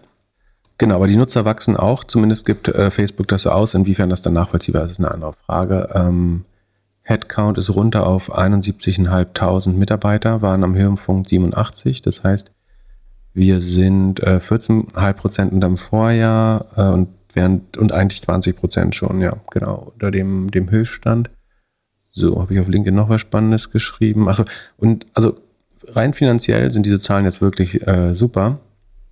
Was man natürlich nicht vergessen darf, und also ich würde jetzt schon sagen, ähm, ich war ja sehr Facebook-kritisch im letzten Jahr. Ich glaube, das war vor dem Strategiewechsel auch angemessen. Jetzt sozusagen, wo man A, das Metaverse äh, so ein bisschen aufgegeben hat oder zumindest nicht drüber redet äh, und Cost-Cutting veranlasst ähm, und auch sagen, wieder auf Cashflow optimiert, ist die Lage natürlich äh, eine andere. Ne? Also deswegen gibt es auch Grund, einzugestehen, dass diese Zahlen jetzt deutlich besser sind. Äh, Glaube ich, das ist fair enough. Ähm, und, und, als sagen, das Year of Efficiency ausgerufen wurde, haben wir schon gesagt, das ist die richtige Maßnahme auch. Problem für Facebook bleibt natürlich aber, dass ihre strategische Sackgasse bleibt ja weiterhin bestehen. Also sie haben weiterhin keine Hardware-Plattform. Sie müssen ins Metaverse gehen, ähm, dürfen aber nicht oft auf, dürfen nicht so tun, als würden sie da viel Geld reinstecken. Gleichzeitig müssen sie es gewinnen. Das Thema VR, Virtual Reality oder Augmented Reality, und Metaverse, weil es die einzige Chance ist, eine eigene Hardware-Plattform aufzubauen kurzfristig. Und wenn wir ganz ehrlich sind, sind sie beim Thema AI auch ein bisschen hinten dran. Wir wissen, für AI ist wichtig Data Distribution Hardware. Ähm, ich glaube, Daten hat Facebook genug, das ist ein Riesenvorteil. Äh, also Benutzerdaten, ähm, geschriebenes Wort, ähm, aber auch Verhaltensdaten hat Facebook ähm, mit Google wahrscheinlich äh, der Konzern, der am meisten davon besitzt und äh, Apple und Microsoft. Ähm, sie haben definitiv Distribution über ihre Apps noch. Wie gesagt, 3,7, äh, 3,07 Milliarden Nutzer äh, sprechen für sich. Das mehr Distribution kann man kaum haben. Ähm, aber so das Bare Metal fehlt ihnen noch, also die, die Hardware. Facebook hat jetzt, ich glaube, vor wenigen Wochen das erste Mal ihre eigene Chip-Generation, äh, ihre erste Chip-Generation von proprietären AI-Chips rausgebracht, die MTIAs. Also wofür steht das? Also zum, zum Kontext, ich glaube, dass äh, Hardware und effiziente, auf AI spezialisierte, effiziente Hardware wird einfach super wichtig sein, ähm, um eine, irgendeine Edge im AI-Race zu haben. Das ist der Grund, warum Google vor, ich glaube, 2015 oder so die ähm, Tensor-Units äh, rausgebracht hat, die quasi besonders gute AI-Chips sind. Das ist der Grund, warum Apple den äh, M1 mit Neural Engine hat, äh, M11 mit, New, äh, also ab Generation M11, glaube ich, ist die Neural Engine drin. Das ist der Grund, warum AWS Trainium-Chips zum Trainieren und Differential-Chips zur, zur Beschlussfassung der AI ähm, hat. Das ist der Grund, warum Microsoft Azure die Athena und, vergessen wir, wie der zweite heißt, aber sagen, ihre eigenen Application-Specific Integrated Circuits für AI-Anwendungen hat. Äh, und Facebook hat es als einziger eben nicht. Also man muss davon ausgehen, dass sie bisher mit den normalen Nvidia-Chips gearbeitet haben, also den A100, H100 oder und 800. Ähm, beziehungsweise 800 ist ja eigentlich nur für den chinesischen Markt äh, gebaut, also Die, äh, die MTIAs sind jetzt halt ihre erste eigene Chip-Generation, die aber Sekunde am, im Mai, also vor zwei Monaten rausgekommen ist erst. Äh, MTIA steht für Meta Training and Inference Accelerator. Also das sind die zwei Hauptprozesse, die man beim, bei AI-Anwendungen macht, das Trainieren des Modells und dann den Abruf der trainierten Daten oder der Entscheidung des Modells, ähm, die sogenannte Inference. Ähm, und da sind sie jetzt bei der ersten Generation erst. Und natürlich haben sie, konnten sie bestimmt ein bisschen von den Learnings der anderen profitieren. Aber sie, sie sind spät dran. Äh, man sieht aber, wie wichtig Hardware ist, weil auch Meta, damit hat jetzt jeder der großen vier ähm, Konzerne seine eigenen. Was sind die Magnificent Seven? Tesla hat auch eigene Chips, eine eigene Platine. Ähm, Netflix, zählt Netflix dazu? Nee. Nvidia? Nvidia hat definitiv ihre eigene. Das ist eigentlich spannend, ne? Das, dann sag mal, was ist, der, was ist der siebte? Also wir haben Apple, Microsoft, Nvidia, Amazon, Meta, Tesla und Alphabet. Okay. Apple hat Chips, Microsoft hat Chips. Ja, ja, genau. Azure Nvidia hat, äh, hat Chips. Sekunde, ich, jetzt, ich muss jetzt mal gucken, damit ich es endlich mir merken kann. Wer ist interessiert? Man könnte es in einer hervorragenden Keynote auch finden. Ähm, ähm, wo habe ich das denn? Hast du mal eine Keynote gehalten? Ich erinnere mich da gar nicht. Ja, irgendwas mit AI. Sekunde. In Magdeburg. In Magdeburg, genau, auf dem AfD-Parteitag, der heute ist. Was eine Schande. Ampere heißt der, also Ampere. Ähm, Kriege ich mir jetzt gemerkt, Tesla Ampere. Irgendwie gute Eselsbrücke. Also Athena und Ampere heißen die Shares, äh, Chips von, ähm, von Azure. Also und äh, bei Apple ist es nicht in M11, sondern in der A11 Plus oder in, also ab A11 und ab M1 ist New, Neural Engine in den Chips drin. Also Apple, Amazon Alphabet haben welche. Microsoft, Meta 5, Tesla. Genau, dann haben wir alle. Tesla und ähm, Nvidia. Und das, das Krasse ist, dass damit die Top 7 Companies alle auch Hardware-Companies sind. Lustigerweise. Ähm, früher, früher waren die ja so spannend, weil es Software-Companies sind. Inzwischen bauen sie alle ihre eigene Hardware, sei es Devices oder sei es eben äh, Chips jetzt. Äh, Finde ich auch ganz spannende Beobachtung. Ich habe noch zwei Fragen zum Meta, beziehungsweise eine, eine Frage. Wo sehe ich im Sheet, dass du da Notizen zugesetzt hast? Äh, da müssten so kleine gelben, gelbe Eckchen dran sein. Am Operating, im, äh, an, an Total OPEX und an General and Admin sind so kleine gelbe. Siehst du die? Nee. Bei mir, ich sag mal, Zeile A52 oder 54 oder was? Nee, nee Folge äh, Zeile 16 und 18. 16. Im Metasheet. Bei mir ist hier nix. Ja, aber ich sehe doch die Kommentare von anderen Leuten auch. Hm. Wenn du Admin bist vielleicht? Sekunde, Insert Comment. Doch, das ist. Ich arbeite ja nie mit anderen Menschen zusammen, deswegen weiß ich nicht, wie, das, wie man das sonst macht. Hä? Warum siehst du das nicht? Du siehst in Zeile 16, aber 16,662. 16? Nee. Bist du, in, ich in, äh, bist du bei Meta? Ja, ich bin bei Meta bei 16 AB. Da sehe ich jetzt hier die vier. Ja, genau. Die 16, die, die sehe ich. Die sind, ist bei 18, genau. Ah, bei 18, genau. Und da siehst du aber nicht die äh, gelbe Ecke? Achso, Nee, ich sehe nur, dass du da, da bist. Achso, weil ich dasselbe Oder? absegnen müsste. Äh, wenn ich es absäge, verschwindet es wieder. Ja, guter Punkt. Wie macht man denn Kommentare dauerhaft da rein? Das fragen wir die Community. Ja. Also, Hauptsache, du hast es für dich. Das reicht ja schon mal. Und äh, nur, damit wir das sehen. Und sonst, ich habe mir tatsächlich den Earnings Call angehört und finde, Marc macht das schon unglaublich gut. Also er hat Threads gepitcht wie so ein Gründer, der gerade Series A raised. Also meinte, geiler Lounge. Leute sind, kommen täglich mehr zurück, als ich erwartet hätte und so. Und jetzt fokussieren wir uns auf Retention, bauen die Basics glatt und so, dann Community und dann erst Monetarisierung.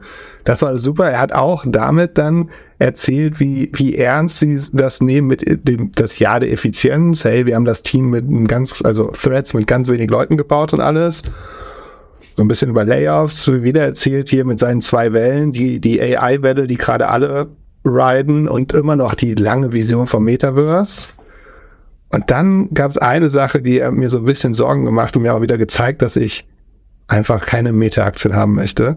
Und so sagt er so, ja, also AI recommended content from accounts you don't follow is now the fastest growing category of content on Facebook's feeds. Also eigentlich bauen sie jetzt wie TikTok.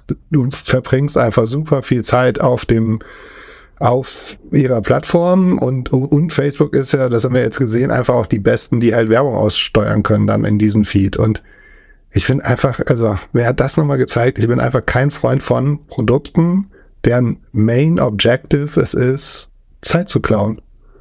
So, also am Ende ist es ja, das, das darf man glaube ich nicht vergessen mit dem ganzen AI-Hype und alles, aber deren Ziel Nummer eins ist ja einfach so viel wie möglich Zeit vorm Telefon zu verbringen. Und dem sollte man sich bewusst sein. Also, das ist natürlich mega profitabel, so, mega krass, aber ist das die, also, ja, ist das das Geschäftsmodell oder das, das Business, was du supporten willst? Hm, ja, aber ist, ne, ist Netflix-Modell nicht das gleiche? Auch, aber sieht aber Netflix, da Netflix ja eigentlich kein Werbemodell hat. Also sie bauen das ja. Du bist ja Apple-Aktionär. Deren Modell ist dir jedes Jahr ein neues Telefon zu verkaufen. Ist das ein besseres Modell? damit du dich äh, irgendwie einigermaßen wertvoll fühlst als Mensch? Ja, nee, aber ich, äh, die, die Kritik ist schon äh, berechtigt. Also und äh, das sollte, also wie gesagt, man kann dann mit Whataboutism auch äh, alles draus machen dann wieder, aber ähm, ja, es ist schon so. Und äh, wie gesagt, ich, ich glaube, so, so gut diese Zahlen jetzt auch aussehen, ähm, und eigentlich sind sie besser, als sie aussehen, weil eben diese zwei Einmaleffekte äh, da drin sind, die man noch abziehen könnte. Dennoch ist es eben so, Meta steckt in einer strategischen Sach Sackgasse äh, ohne Hardware-Plattform und Google, äh, Google, Apple und die Regulatoren werden sich weiter Dinge ausdenken lassen, äh, um dann das Leben schwer zu machen. Diesen Trick mit mehr Ads kannst du nur begrenzt oft äh, ziehen, das ist auch relativ klar. Threads wird, wenn Threads funktioniert, wird es erstmal für weniger Werbeeinnahmen führen. Das, ist, das wird die nächste schwere Entscheidung bei, bei Facebook.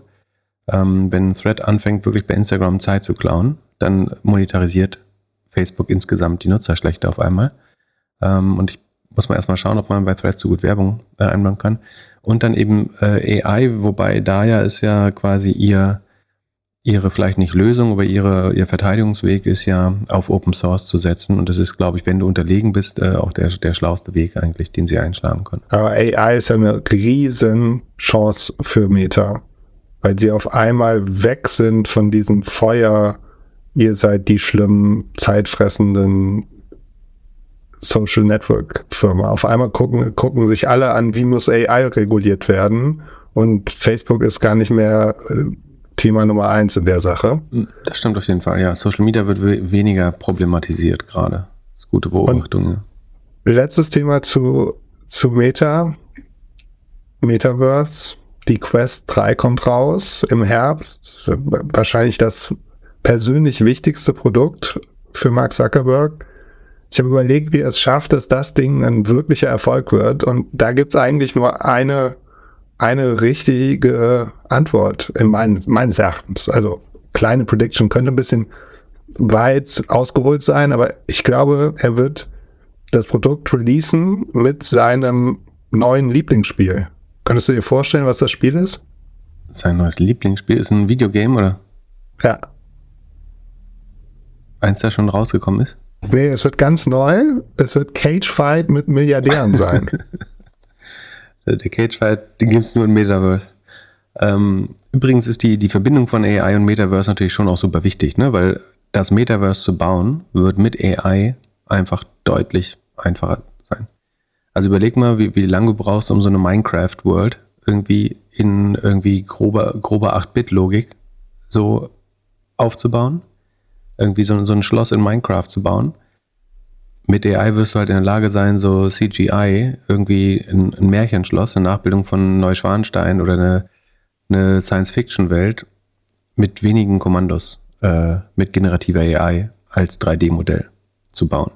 Und die, die, die Frage ist, wird Unity, also die 3D-Engine oder Game-Engine von Unity, wird die das Tool dafür sein oder wird es davon ersetzt und disruptiert? Muss man sich auch fragen. Aber ähm, die Fähigkeit für einzelne äh, Menschen zu Kreatoren äh, im, im Metaverse zu werden, wird durch AI natürlich nochmal ein, deutlich einfacher, weil du auch mit wenig Kreativität und Können deine eigene virtuelle Welt bauen können wirst. Von daher ist es eigentlich schon ein guter Katalysator nochmal fürs Metaverse theoretisch, wenn die Grundidee nicht so bescheuert wäre. Was für Earnings hast du uns auch mitgebracht? Ähm, ich, Coursera ist zu langweilig, oder? Also sie sind im Sheet, habe ich aktualisiert, aber ist auch nicht so spannend, glaube ich. Ähm, wir haben noch ServiceNow und eBay. ServiceNow, große Enterprise Suite. Äh, Konkurrent am ehesten, würde ich sagen, äh, SAP, Oracle, so vielleicht. Ähm, ServiceNow beschleunigt sich beim Wachstum wieder auf 25 Prozent, waren zuvor 24, 22 Prozent gewachsen und 21 Prozent. Jetzt wieder 25,2. Rohmarge bleibt relativ ähm, stabil. Sales- und Marketing-Ausgaben habe ich einfach nicht. Warum denn das? Ach so, Service. Ach, jetzt weiß ich wieder, warum ich die so hasse. Ähm, ich brauche da eigentlich immer das, ich muss mal warten, bis das Filing rauskommt, äh, der also die offizielle Dokument an die SEC, glaube ich. Quarterly Results. Die Earnings Announcements sind immer sehr, sehr knapp gehalten. Ich gucke mal, ob es schon ein 10K-Filing gibt. Sekunde. Äh, 10Q. Haben wir Glück gehabt. Na gut, mal gucken, ob ich da noch was finde, schnell. Solche Firmen verdienen auch einen speziellen Platz in der Hölle übrigens, wer sowas macht. Hier füllt der Praktikant noch das Chef, hier ist der Chef noch der Praktikant und füllt das selber schnell aus. Wer sich mal fragt, wird ja oft gefragt, woher die Zahlen aus den Sheets kommen. Äh, die gebe ich hier alle schön superhändisch ein. Das macht die PIP AI. Interest Income 74.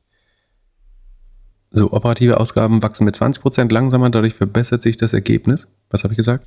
Äh, operative Ausgaben wachsen mit 16%. Ähm, der Umsatz ist aber um 25% gestiegen, damit verbessert sich das Ergebnis. Letztes Jahr waren sie plus 1% operative Marge, ein bisschen besser als Break-Even. Jetzt ist man schon bei plus 5% nach Gap, also inklusive aller ähm, Aktienvergütungen. Ähm, und man hat äh, einen so einmaligen Effekt hier von 870 Millionen äh, Benefit from Income Taxes, also eine Steuergutschrift, äh, die sehr hoch ist, dadurch das Nettoergebnis, das, ähm, ja, das Net Income nochmal deutlich höher. Darauf würde ich jetzt mal nicht achten, weil es quasi nicht operativ ist. Ähm, also man hat 5% Marge und wächst mit 25. Genau, der operative Cashflow ist ähm, 1,5 Milliarden äh, fast, wobei da das Steuergeschenk auch reinzählt, würde ich vermuten. Ja, also sie wachsen mit 25%, haben 5% Marge. Quatsch, haben viel von AI geredet. Ähm, der trotzdem war man nicht so 100% überzeugt äh, von den Zahlen, glaube ich. Sie sind auch vorab schon ein bisschen stark gelaufen wieder. Und ja, so viel mehr gibt es äh, dazu auch nicht zu sagen, glaube ich. Es sei denn, du hast noch irgendwelche Kommentare ähm, zu ServiceNow.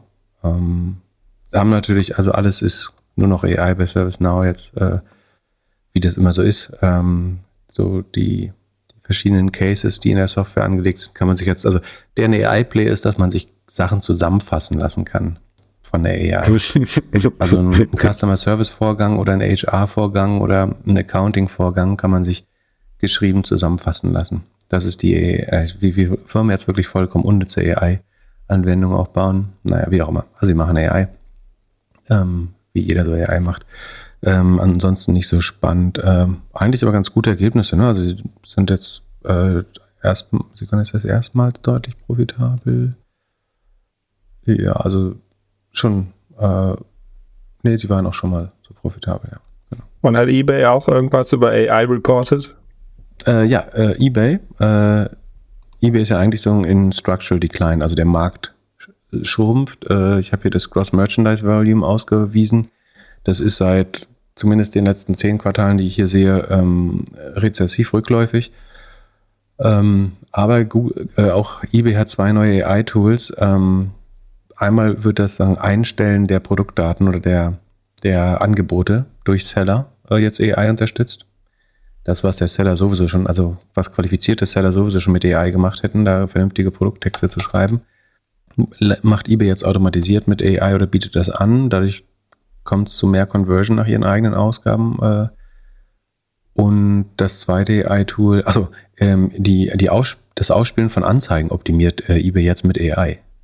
Es ist, also, wenn du das hervorhebst, musst du vorher komplett retarded gewesen sein. Wenn du, wenn du deine Anzeigen vorher ohne Machine Learning ausgespielt hast, warst du entweder vorher richtig dumm oder ich weiß es nicht. Aber die Leute suchen alle nach Beispielen, um zu beweisen, dass ihre Firma jetzt schon ähm, AI anwendet. Wie auch immer. Also das GMV geht um 2% nochmal zurück dieses Quartal. Der Umsatz steigt aber trotzdem um 5%. Wie schafft man das? Also der Innenumsatz. Googles Umsatz steigt um 5%, der Gross Merchandise Volume, der Außenumsatz sinkt leicht. Nee, Take Rate erhöhen. Ach so, ja, wie jeder Marktplatz immer. Genau, genau. Okay. Ähm, Take Rate steigt von 13,1 auf 13,9 Prozent. Die war vor drei Jahren, war die mal bei unter 10 Prozent, inzwischen ist sie bei rund 14 Prozent. Krass, Ähm, dass die das immer noch in der jetzigen Zeit so erhöhen können. Ja. Aber so managt man schrumpfende Businesses. Äh, alle Margen optimieren. Rohertrag schrumpft aber dann trotzdem wieder, weil die Cost of Revenues leicht, äh, schneller gestiegen sind. Die operativen Ausgaben steigen um 6%. Äh, dadurch ergibt sich eine operative Marge von 20,4%. Das ist äh, anderthalb Prozent unterm Vorjahr. Genau. Also 20% Marge. Es wächst mit 5% äh, das Business. Ähm, schwer da, fragt man sich auch warum. Äh, ich ich glaube, äh, es ist die Take Rate und die Anzeigen natürlich. Also Google, ähm, eBay bietet auch so Retail Media an, letztlich um deine Produkte zu pushen. Also die Take Rate ist jetzt nicht nur die Verkaufsgebühr, sondern ähm, es ist auch sozusagen Zusatzeinnahmen durch diese Anzeigen, die AI gesteuert ausgespielt werden. Ähm, dadurch kann man halt so ein bisschen das Ergebnis verbessern, aber am Ende ist das äh, letztlich auch eine Take Rate. Und das war es eigentlich auch schon. Ähm, wo wir gerade bei Take Rate sind, ähm, Shein hat jetzt ein, ähm, ein, wie sagt man, unmoralisches Angebot an die Amazon-Seller gemacht, äh, berichtet, ich glaube, die Information. Die waven die Fees für Amazon-Seller. Also bei Shein kannst du im Moment äh, mit minimalen oder keinen kein Fees als Amazon-Seller äh, Seller auf dem Marktplatz beitreten. Das ist natürlich gemessen an der ähm, an der Reichweite, die Shein hat, äh, ein Deal, den du fast nicht ausschlagen kannst als Händler. Also wenn dir ein Marketingkanal sagt, du kriegst unsere Reichweite kostenlos, dann musst du schon sehr ideologisch handeln, wenn du das Angebot nicht annimmst, würde ich sagen. Ähm, das betrifft die USA. Ich schaue mal kurz. Also schätz mal, wie viele Millionen Nutzer erreicht Shein in den USA im Monat? Äh, 100 Millionen. Ja, ganz gut. 80. Genau, also du hast quasi Zugang zu 8, kriegst Zusatz, Zugang zu 80 Millionen, äh, ich sage jetzt mal Besuchern, nicht Besuchern. Vielleicht gehen Leute auch öfter hin. Ähm, wenn du das ohne Provision bekommst. Äh, ich weiß nicht, wie das Fulfillment, obwohl wollten die nicht auch in Fulfillment investieren? Oder, ach nee, es war TikTok. Aber ja, ist natürlich erstmal äh, eine gute Möglichkeit, um das Inventar jetzt mit vernünftigen äh, Produkten aufzustocken. Äh, sobald die Händler davon abhängig, das ist natürlich ein Bait and Switch, also sobald die Händler davon ein bisschen abhängig sind, wird man natürlich sagen, so weit, so gut, äh, jetzt mal zur Kasse, äh, Herr Seller oder Frau Seller. Und ähm, ja, Auf den Kampf bin ich gespannt. Amazon gegen Shein. Das wird bestimmt in den nächsten Monaten spannend, weil die, also Amazon müsste ja eigentlich sagen, hey, hier, die schicken alles aus China und das dürfen sie nicht und äh, hier äh, irgendwie steuermäßig und alles und unlauterer Wettbewerb. Aber auf der anderen Seite haben sie halt auch die ganzen chinesischen Anbieter oder viele Händler, die das genau das Gleiche machen. Also sie können sich da gar nicht so gegen aufstellen. Ich, glaube, also bis, ja, ich glaube an den ganzen Shein und Temu-Hype ja nicht so stark. Ähm, also, dass das sehr schnell, sehr stark, so wie es im Moment gemacht wird, sehr stark wachsen kann, äh, ist nachvollziehbar. Aber dass es die Konsumgewohnheiten von sagen, der einkommensstärksten Klasse äh, oder der, der Mittelklasse verändern wird, da bin ich noch nicht so. Es, gibt trotzdem natürlich einen underserved Market, äh, den Temu bedient. Hast du schon mal die Werbung von denen gesehen? Im Moment, äh, in den letzten Wochen war der Spot mal Shop Like a Billionaire. Das ist auch so schlecht. Du kaufst so 69 Cent äh, Plastikprodukte und die Überschrift ist Shop Like a Billionaire. Wie auch immer. Ähm, ich setz, würde weiterhin auf Amazon setzen. Äh, auch wenn ich kein äh, Aktionär mehr bin, halte ich die Kundenerfahrung für, für so viel besser. Ähm, bei Amazon, also wie viele Sachen schickst du bei Amazon zurück? Einfach. Oder wie, wie gut ist der Kundenservice bei Amazon? Und Und es halt am Ende geht es um Speed, Kategorien. Convenience, Price und in keinem der, also wenn du, wenn, je nachdem wie du Preis definierst, wenn du Value for Money definierst, könnte äh, Shein und Temu auch nicht mit Amazon mithalten. Und keine dieser, wenn diese drei Sachen wichtig sind, die Jeff Bezos ursprünglich mal dachte, äh, die, die wichtig sind, oder Assortment, ist Assortment eins? Ich weiß gar nicht mehr. Aber ich glaube, die vier Sachen sind insgesamt wichtig. Price, Assortment, also Angebotsvielfalt, ähm, Convenience und Geschwindigkeit. Und Amazon führt bei allen. Und die, die Geschwindigkeit zu erhöhen, was ihnen ja von den Aktionären so ein bisschen vorgeworfen wird, dass sie da, dass sie so unprofitabel sind im Retail, weil sie so, so viel auf Geschwindigkeit setzen, das könnte eben äh, schon auch ein guter Mode sein gegen Shein und Temu. Naja. Was haben wir sonst noch für News? Ähm, achso, wir haben noch einen Earnings vergessen von äh, meiner Lieblingscompany Oatly. Das machen wir ein bisschen schneller. Haben wir letzten Quartal übrigens, äh, glaube ich, haben wir, ich glaube, wir haben eins geskippt. Ähm, deswegen können wir es mal wieder machen. Oatly stagniert beim Umsatz eigentlich äh, über die letzten drei Quartale, macht es ungefähr 195 Millionen Umsatz pro Quartal, beziehungsweise so eine, ähm, so eine halbe Million kommt immer noch dazu jedes Quartal. Also ist jetzt bei 196. Ähm, wächst damit nur noch 0,2 Prozent gegenüber dem Vorjahr, wächst 10 Prozent gegenüber dem Vorjahr, habe ich gesagt, vor, äh, vor, vor Quartal. Naja, also es wächst 10 Prozent gegenüber dem Vorjahr. Die Rohmarge erholt sich inzwischen auf 19 Prozent. Ähm, die war ja mal bei 2,7 Prozent. Negativ war sie nur bei Beyond Meat. Hier war sie immer noch 2,7 Prozent Rohmarge. Jetzt ist die auf 19 Prozent wieder hoch. Trotzdem macht Oatly bei nur noch 10 Prozent Wachstum und dann Quartal auf Quartal eigentlich null Wachstum, machen sie immer noch 38,5 Prozent Verlust nach Gap. Ähm, deine Hafermilch ist mit 40 Prozent negativer Marge quasi von den Oatly-Aktionären querfinanziert. Ähm, insbesondere in Asien läuft das Geschle Geschäft schlechter. Man macht fast die Hälfte des, nee, mehr als die Hälfte des Umsatzes Verlust. In Europa ist man äh, Adjusted EBITDA profitabel, aber Amerikan, Amerika und Asien noch hochdefizitär. Der Preis pro Liter ist inzwischen wieder bei fast 1,60. Also man hat das Pricing angepasst, deswegen schrumpft, also deswegen läuft das Wachstum wahrscheinlich auch nicht ganz so gut, aber immerhin verdient man äh, wieder äh, fast ein ganz, fast 10% mehr pro, äh, pro Karton. Ähm, das ist sicherlich ganz gut. Wir können ganz kurz in die Earnings Slides gehen. Ähm, also äh, die Frechheit ist, dass sie sagen, we are adjusting our 2023 guidance. Also sie passen ihre Guidance für dieses Jahr an, weil es einfach schlecht läuft. We remain on track to reaching positive adjusted EBITDA in 2028, äh, 2024.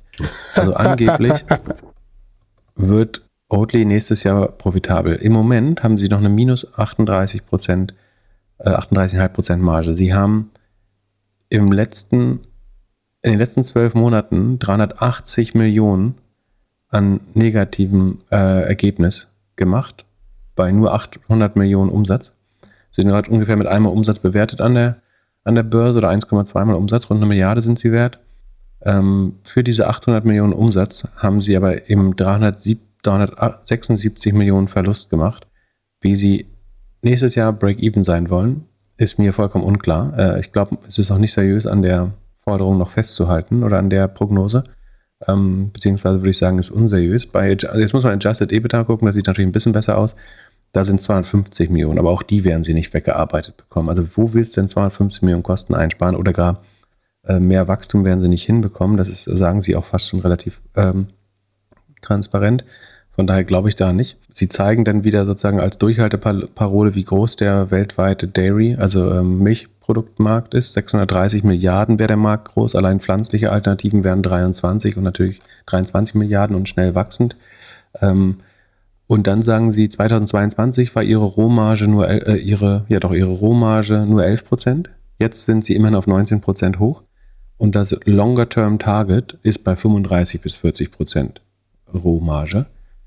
Und das ist halt einfach, also wir reden über ein vollkommen commoditized Produkt namens äh, Haferdrink oder Hafermilch. Wie sie da auf 35, 40 Prozent Marge kommen. Was schätzt du, wie die Marge bei ähm, normaler Milch ist? Also Milch ist ja das Preiskampfprodukt. Ne? Und für den Fall, dass Oatly erfolgreich bleibt und Hafermilch populärer wird, müsste man ja davon ausgehen, ähm, dass es ein, ein, wichtiges Ankerprodukt im Supermarkt wird, womit Preiskampf gemacht wird. Im Moment hört man, man hört ja oft, dass die die Bauern leiden unter den niedrigen Milch Milchpreisen. Ne? Ähm, ich habe hier eine Studie gefunden bei A Insights über die Margen im Milchsegment. Ja, es wird auf jeden Fall einstellig sein. Margenbericht. Ähm, bei, bei der European Milk Association oder irgendwie sowas hier, European Milk Board. Also Rohmarge ist ungefähr bei 15 Cent pro Kilo. Ähm, das äh, bei einem Milchpreis von einem Euro, sofern das stimmt, wären das ungefähr eben 15 Cent äh, oder 15 Prozent auch ähm, was die Farm, Farms bekommen. Und die Nettomarge äh, ist eigentlich, sagen, inklusive aller Effekte, schon negativ. Äh, also Net Economic Margin 1, Sekunde, die ist wie definiert? Ja, also bei totalen Kosten der Milchproduktion inklusive der Subvention, die man bekommt schon, ähm, ist die äh, und wenn der Milchproduzent selber sein eigenes Gehalt einrechnet, also die Bauernfamilie, ist die Nettomarge schon negativ äh, bei Milch. Wenn man jetzt komplett so tut, als würde man selber nichts kosten, ähm, dann hätte man eine Nettomarge immerhin noch von so rund 4%. Ähm, also ich, dann, es gibt noch eine andere gute Studie, die sagt, die Verteilung der Margen, also EBIT-Marge ist jetzt, jetzt Profit, ähm, ist in der Dairy Industry, bei der, in der Industrie insgesamt 2,7, davon 3% bei Producern, 1,7% bei Weiterverarbeiten, also Molkereien, ähm, und der Handel macht 2,3% äh, an Milch. Und irgendwie wird dieses Produkt ja mit Milch vergleichbar sein. Ich glaube nicht, dass Leute langfristig, also dass du eine Marke und ein Produkt schaffen kannst, was auf eine 40% Rohmarge kommt bei einem so kommoditisierten Produkt. Hielte ich für sehr unwahrscheinlich. Ähm, also du musst überlegen, wird Oatly Nestlé, dann wäre das eine Lösung? Oder wird es ein, oder wird auch Hafermilch eben ein hochkommoditisiertes Produkt und dann ist es eigentlich albern zu glauben, dass man da auf 35, 40 Prozent Marge kommen kann. Äh, ich glaube das nicht. Plus, sie haben das Mehrwertsteuerproblem, dass ihnen das auf äh, Haferdrink frecherweise 19 Prozent Mehrwertsteuer ist. Wenn du Kälbermilch trinkst, ähm, sind es nur die reduzierten ähm, 7 Prozent. Aber das hilft alles nicht, also in Deutschland zumindest. Das hilft natürlich alles nicht, aber ja. Ich glaube, dass äh, das, wie gesagt, auf keinen grünen Weg der Joke äh, führen kann. Äh, so, so, dann, so sehr man sich das auch wünscht, dass äh, mehr Leute auf Milchalternativen umsteigen, ist das scheint im Moment der einzige Weg zu sein, dass man mindestens zwei Dollar pro Karton einnimmt an der Oatly-Stelle. Ansonsten scheint das gerade noch nicht zu funktionieren. Ähm, Im Moment wachsen sie nicht und haben negative Marge von fast 40 Prozent ähm, unwahrscheinlich, dass man aus der Lage nochmal sich freischlagen kann ohne weiteres. Zum Schluss hast du noch ein paar News aus der Wettbewerbsecke und so, Compliance. Competition Corner, ähm, es geht endlich Microsoft Teams an den Kragen. Ähm, das ist ja eigentlich relativ klar, dass das Bundling ist, also der alte Internet Explorer Case. Ähm, es sind äh, vor irgendwie, wann, wann ist Slack hochgekommen? 2017, 18? Ah, kann ich auch in der äh, Präsentation schauen. Ähm, 2015 ähm, ist Slack, 2014 wurde Slack gegründet. Bis 2019 hatte Slack es geschafft, 12 Millionen Nutzer äh, in einer Rekordzeit zu akquirieren, ist damals sehr viral gewachsen. Und dann aber hat 2017 äh, Microsoft Teams, äh, Teams gestartet und wurde 2019 und in der Corona-Zeit dann stark mit den Office-Produkten gebundelt und hat dadurch auf über 300 Millionen Nutzer geschafft. Also Slack äh, ist heute vielleicht bei 20, würde ich schätzen, äh, vielleicht ein bisschen mehr. Ähm, Microsoft durch das Bundling mit ihrer eigenen, äh, mit, mit Windows und Office bei über 300 Millionen Nutzern, indem sie das Produkt quasi kostenlos mit, also man kann es Bundling nennen oder Predatory Pricing, äh, Dumping, wie auch immer. Auf jeden Fall wird es dann kostenlos mit reingesteckt und damit der Markt zerstört für Zoom und äh, Slack. Was mir nicht klar ist, warum Slack erst seit 2020 dagegen vorgeht. Das ist aber auch gut zu verstehen. 20 haben sich erstmals beschwert. Drei Jahre später ähm, kommt die Europäische Kommission auf die Idee, darauf jetzt zu reagieren mit einem Wettbewerbsverfahren, weil man natürlich vorher den Markt befragt. Ähm, also die Marktteilnehmer werden befragt, um irgendwie den Verdacht zu erhärten. Aber in der Zeit ist natürlich so viel Schaden entstanden für Slack und Zoom. Ähm, und ich glaube, und auch Google könnte, wobei Google bundelt ja selber ne, mit, äh, mit der Google Work Suite, aber ich kenne keine Leute, ich kenne niemanden, der sagt, äh, Teams ist das beste Videoconferencing-Produkt. Vielleicht wird es wertvoller durch die Verbindung äh, mit, mit anderen Microsoft-Tools. Ähm, ich finde es ein sehr schlechtes Kollaborationstool und die, die Videoconferencing-Erfahrung äh, unheimlich schlecht im Vergleich zu, zu Zoom.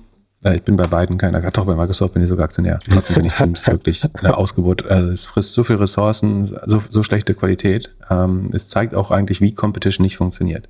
Zoom, ähm, Zoom konkurriert durch einfach das beste ähm, Protokoll oder dann die beste Datenübertragung, ähm, die beste Interpolation von, von Lücken in der Datenübertragung, ähm, irgendwie die beste Audio-Extrapolation, äh, äh, also Interpolation zwischen, wenn, wenn irgendwas äh, nicht übertragen wird und so weiter.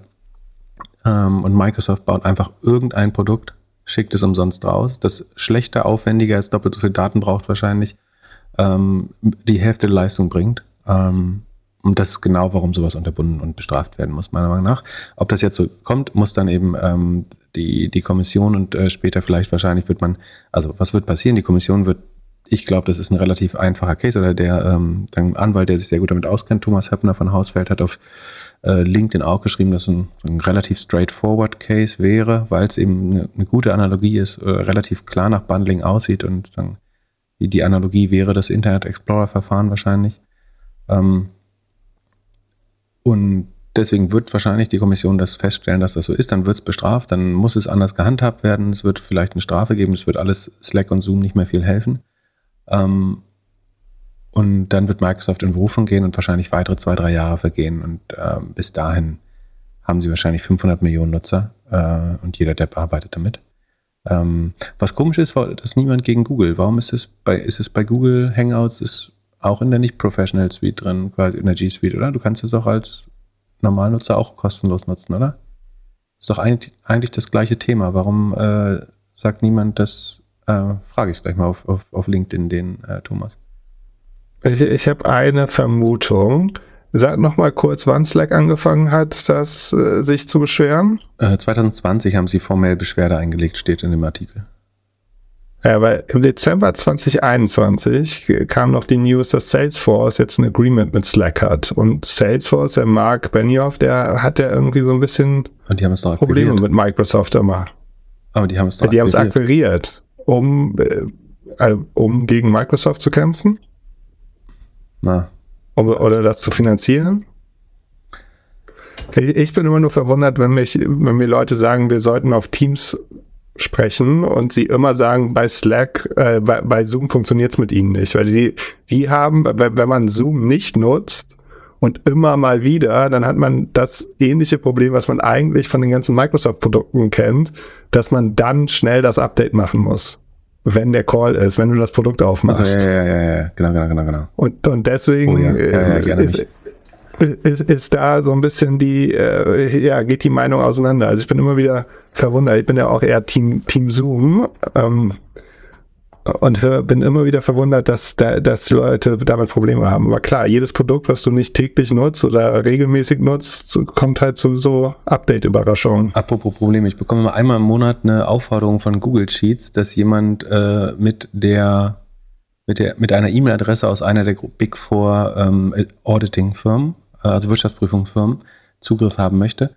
Ähm, zur Erklärung, wenn ihr bei einer dieser Firmen arbeitet, äh, also der speziellen, um die es geht, dann erlaubt eure Arbeitgeber nicht, dass ich das mit einer Ad äh, Adresse aus dem Haus, naja, dieser, dieser, äh, dieser Auditing-Firma teile. Das heißt, ihr müsst, vielleicht mit einem Privataccount in das Google Sheet reingehen und das dann duplizieren und dann könnt ihr äh, damit rumspielen, weil es liegt nicht daran, dass wir das nicht teilen wollen, sondern es ist so, dass eure Firma nicht gestattet, aus vielleicht nachvollziehbaren Gründen, dass ihr, sagen, ihr in irgendwelchen Google Sheets äh, Editor oder Viewer werdet. Ähm, das heißt, äh, ich kann das leider nicht machen, selbst wenn ihr eine Anfrage stellt. Das äh, unterbindet die Organisation ähm, in dem Fall. So, ähm, achso, dann haben wir noch schnell, hast du noch Zeit?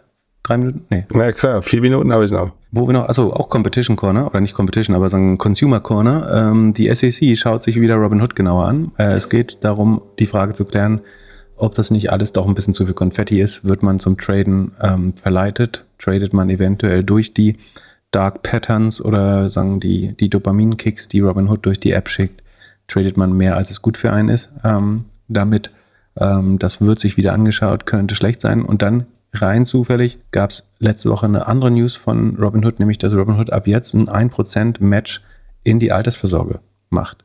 Ähm, das heißt, wenn Leute IRA-Contributions machen. Das ist eigentlich so ein Altersvorsorgeplan, äh, der gefördert ist. Ähm, wenn Sie den mit Robinhood managen ähm, und dort neues Geld reintun, bekommen Sie ein Prozent von Robinhood obendrauf. Also du sparst äh, irgendwie 100 Dollar im Monat, dann kriegst du das erste Prozent Rendite von Robinhood geschenkt. Ähm, Hintergrund ist natürlich, dass das ähm, über die lange Dauer dem Kickback entspricht, den sie von den ähm, Vermögensverwaltern, also IRAs haben ein beschränktes Universum, das heißt, man kann wahrscheinlich nur in große ETFs und Managed Mutual Funds gehen. Da bekommt Robinhood entweder für das Verkaufen und Trading oder für das Halten auch ein, Kickback, also eine Rückvergütung. Ähm, das ist nicht unbedingt Payment for Order Flow, sondern eine andere Art von Rückvergütung höchstwahrscheinlich. Ähm, das heißt, das kann sich lohnen und gleichzeitig besteht die Chance, dass Leute ihre Altersvorsorge eben umverlegen äh, zu Robinhood.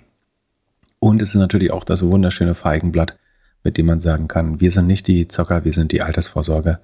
Ähm, das ist sicherlich kein Zufall, dass es in der gleichen Woche ist, dass man jetzt ähm, super nachhaltige Fondssparpläne, das ist, da, da sind die, sagen die, die, die Neo-Trader in Amerika im Vergleich zu den europäischen noch relativ unterversorgt. Äh, also dort ist Robinhood wirklich mehr eine Trading-App.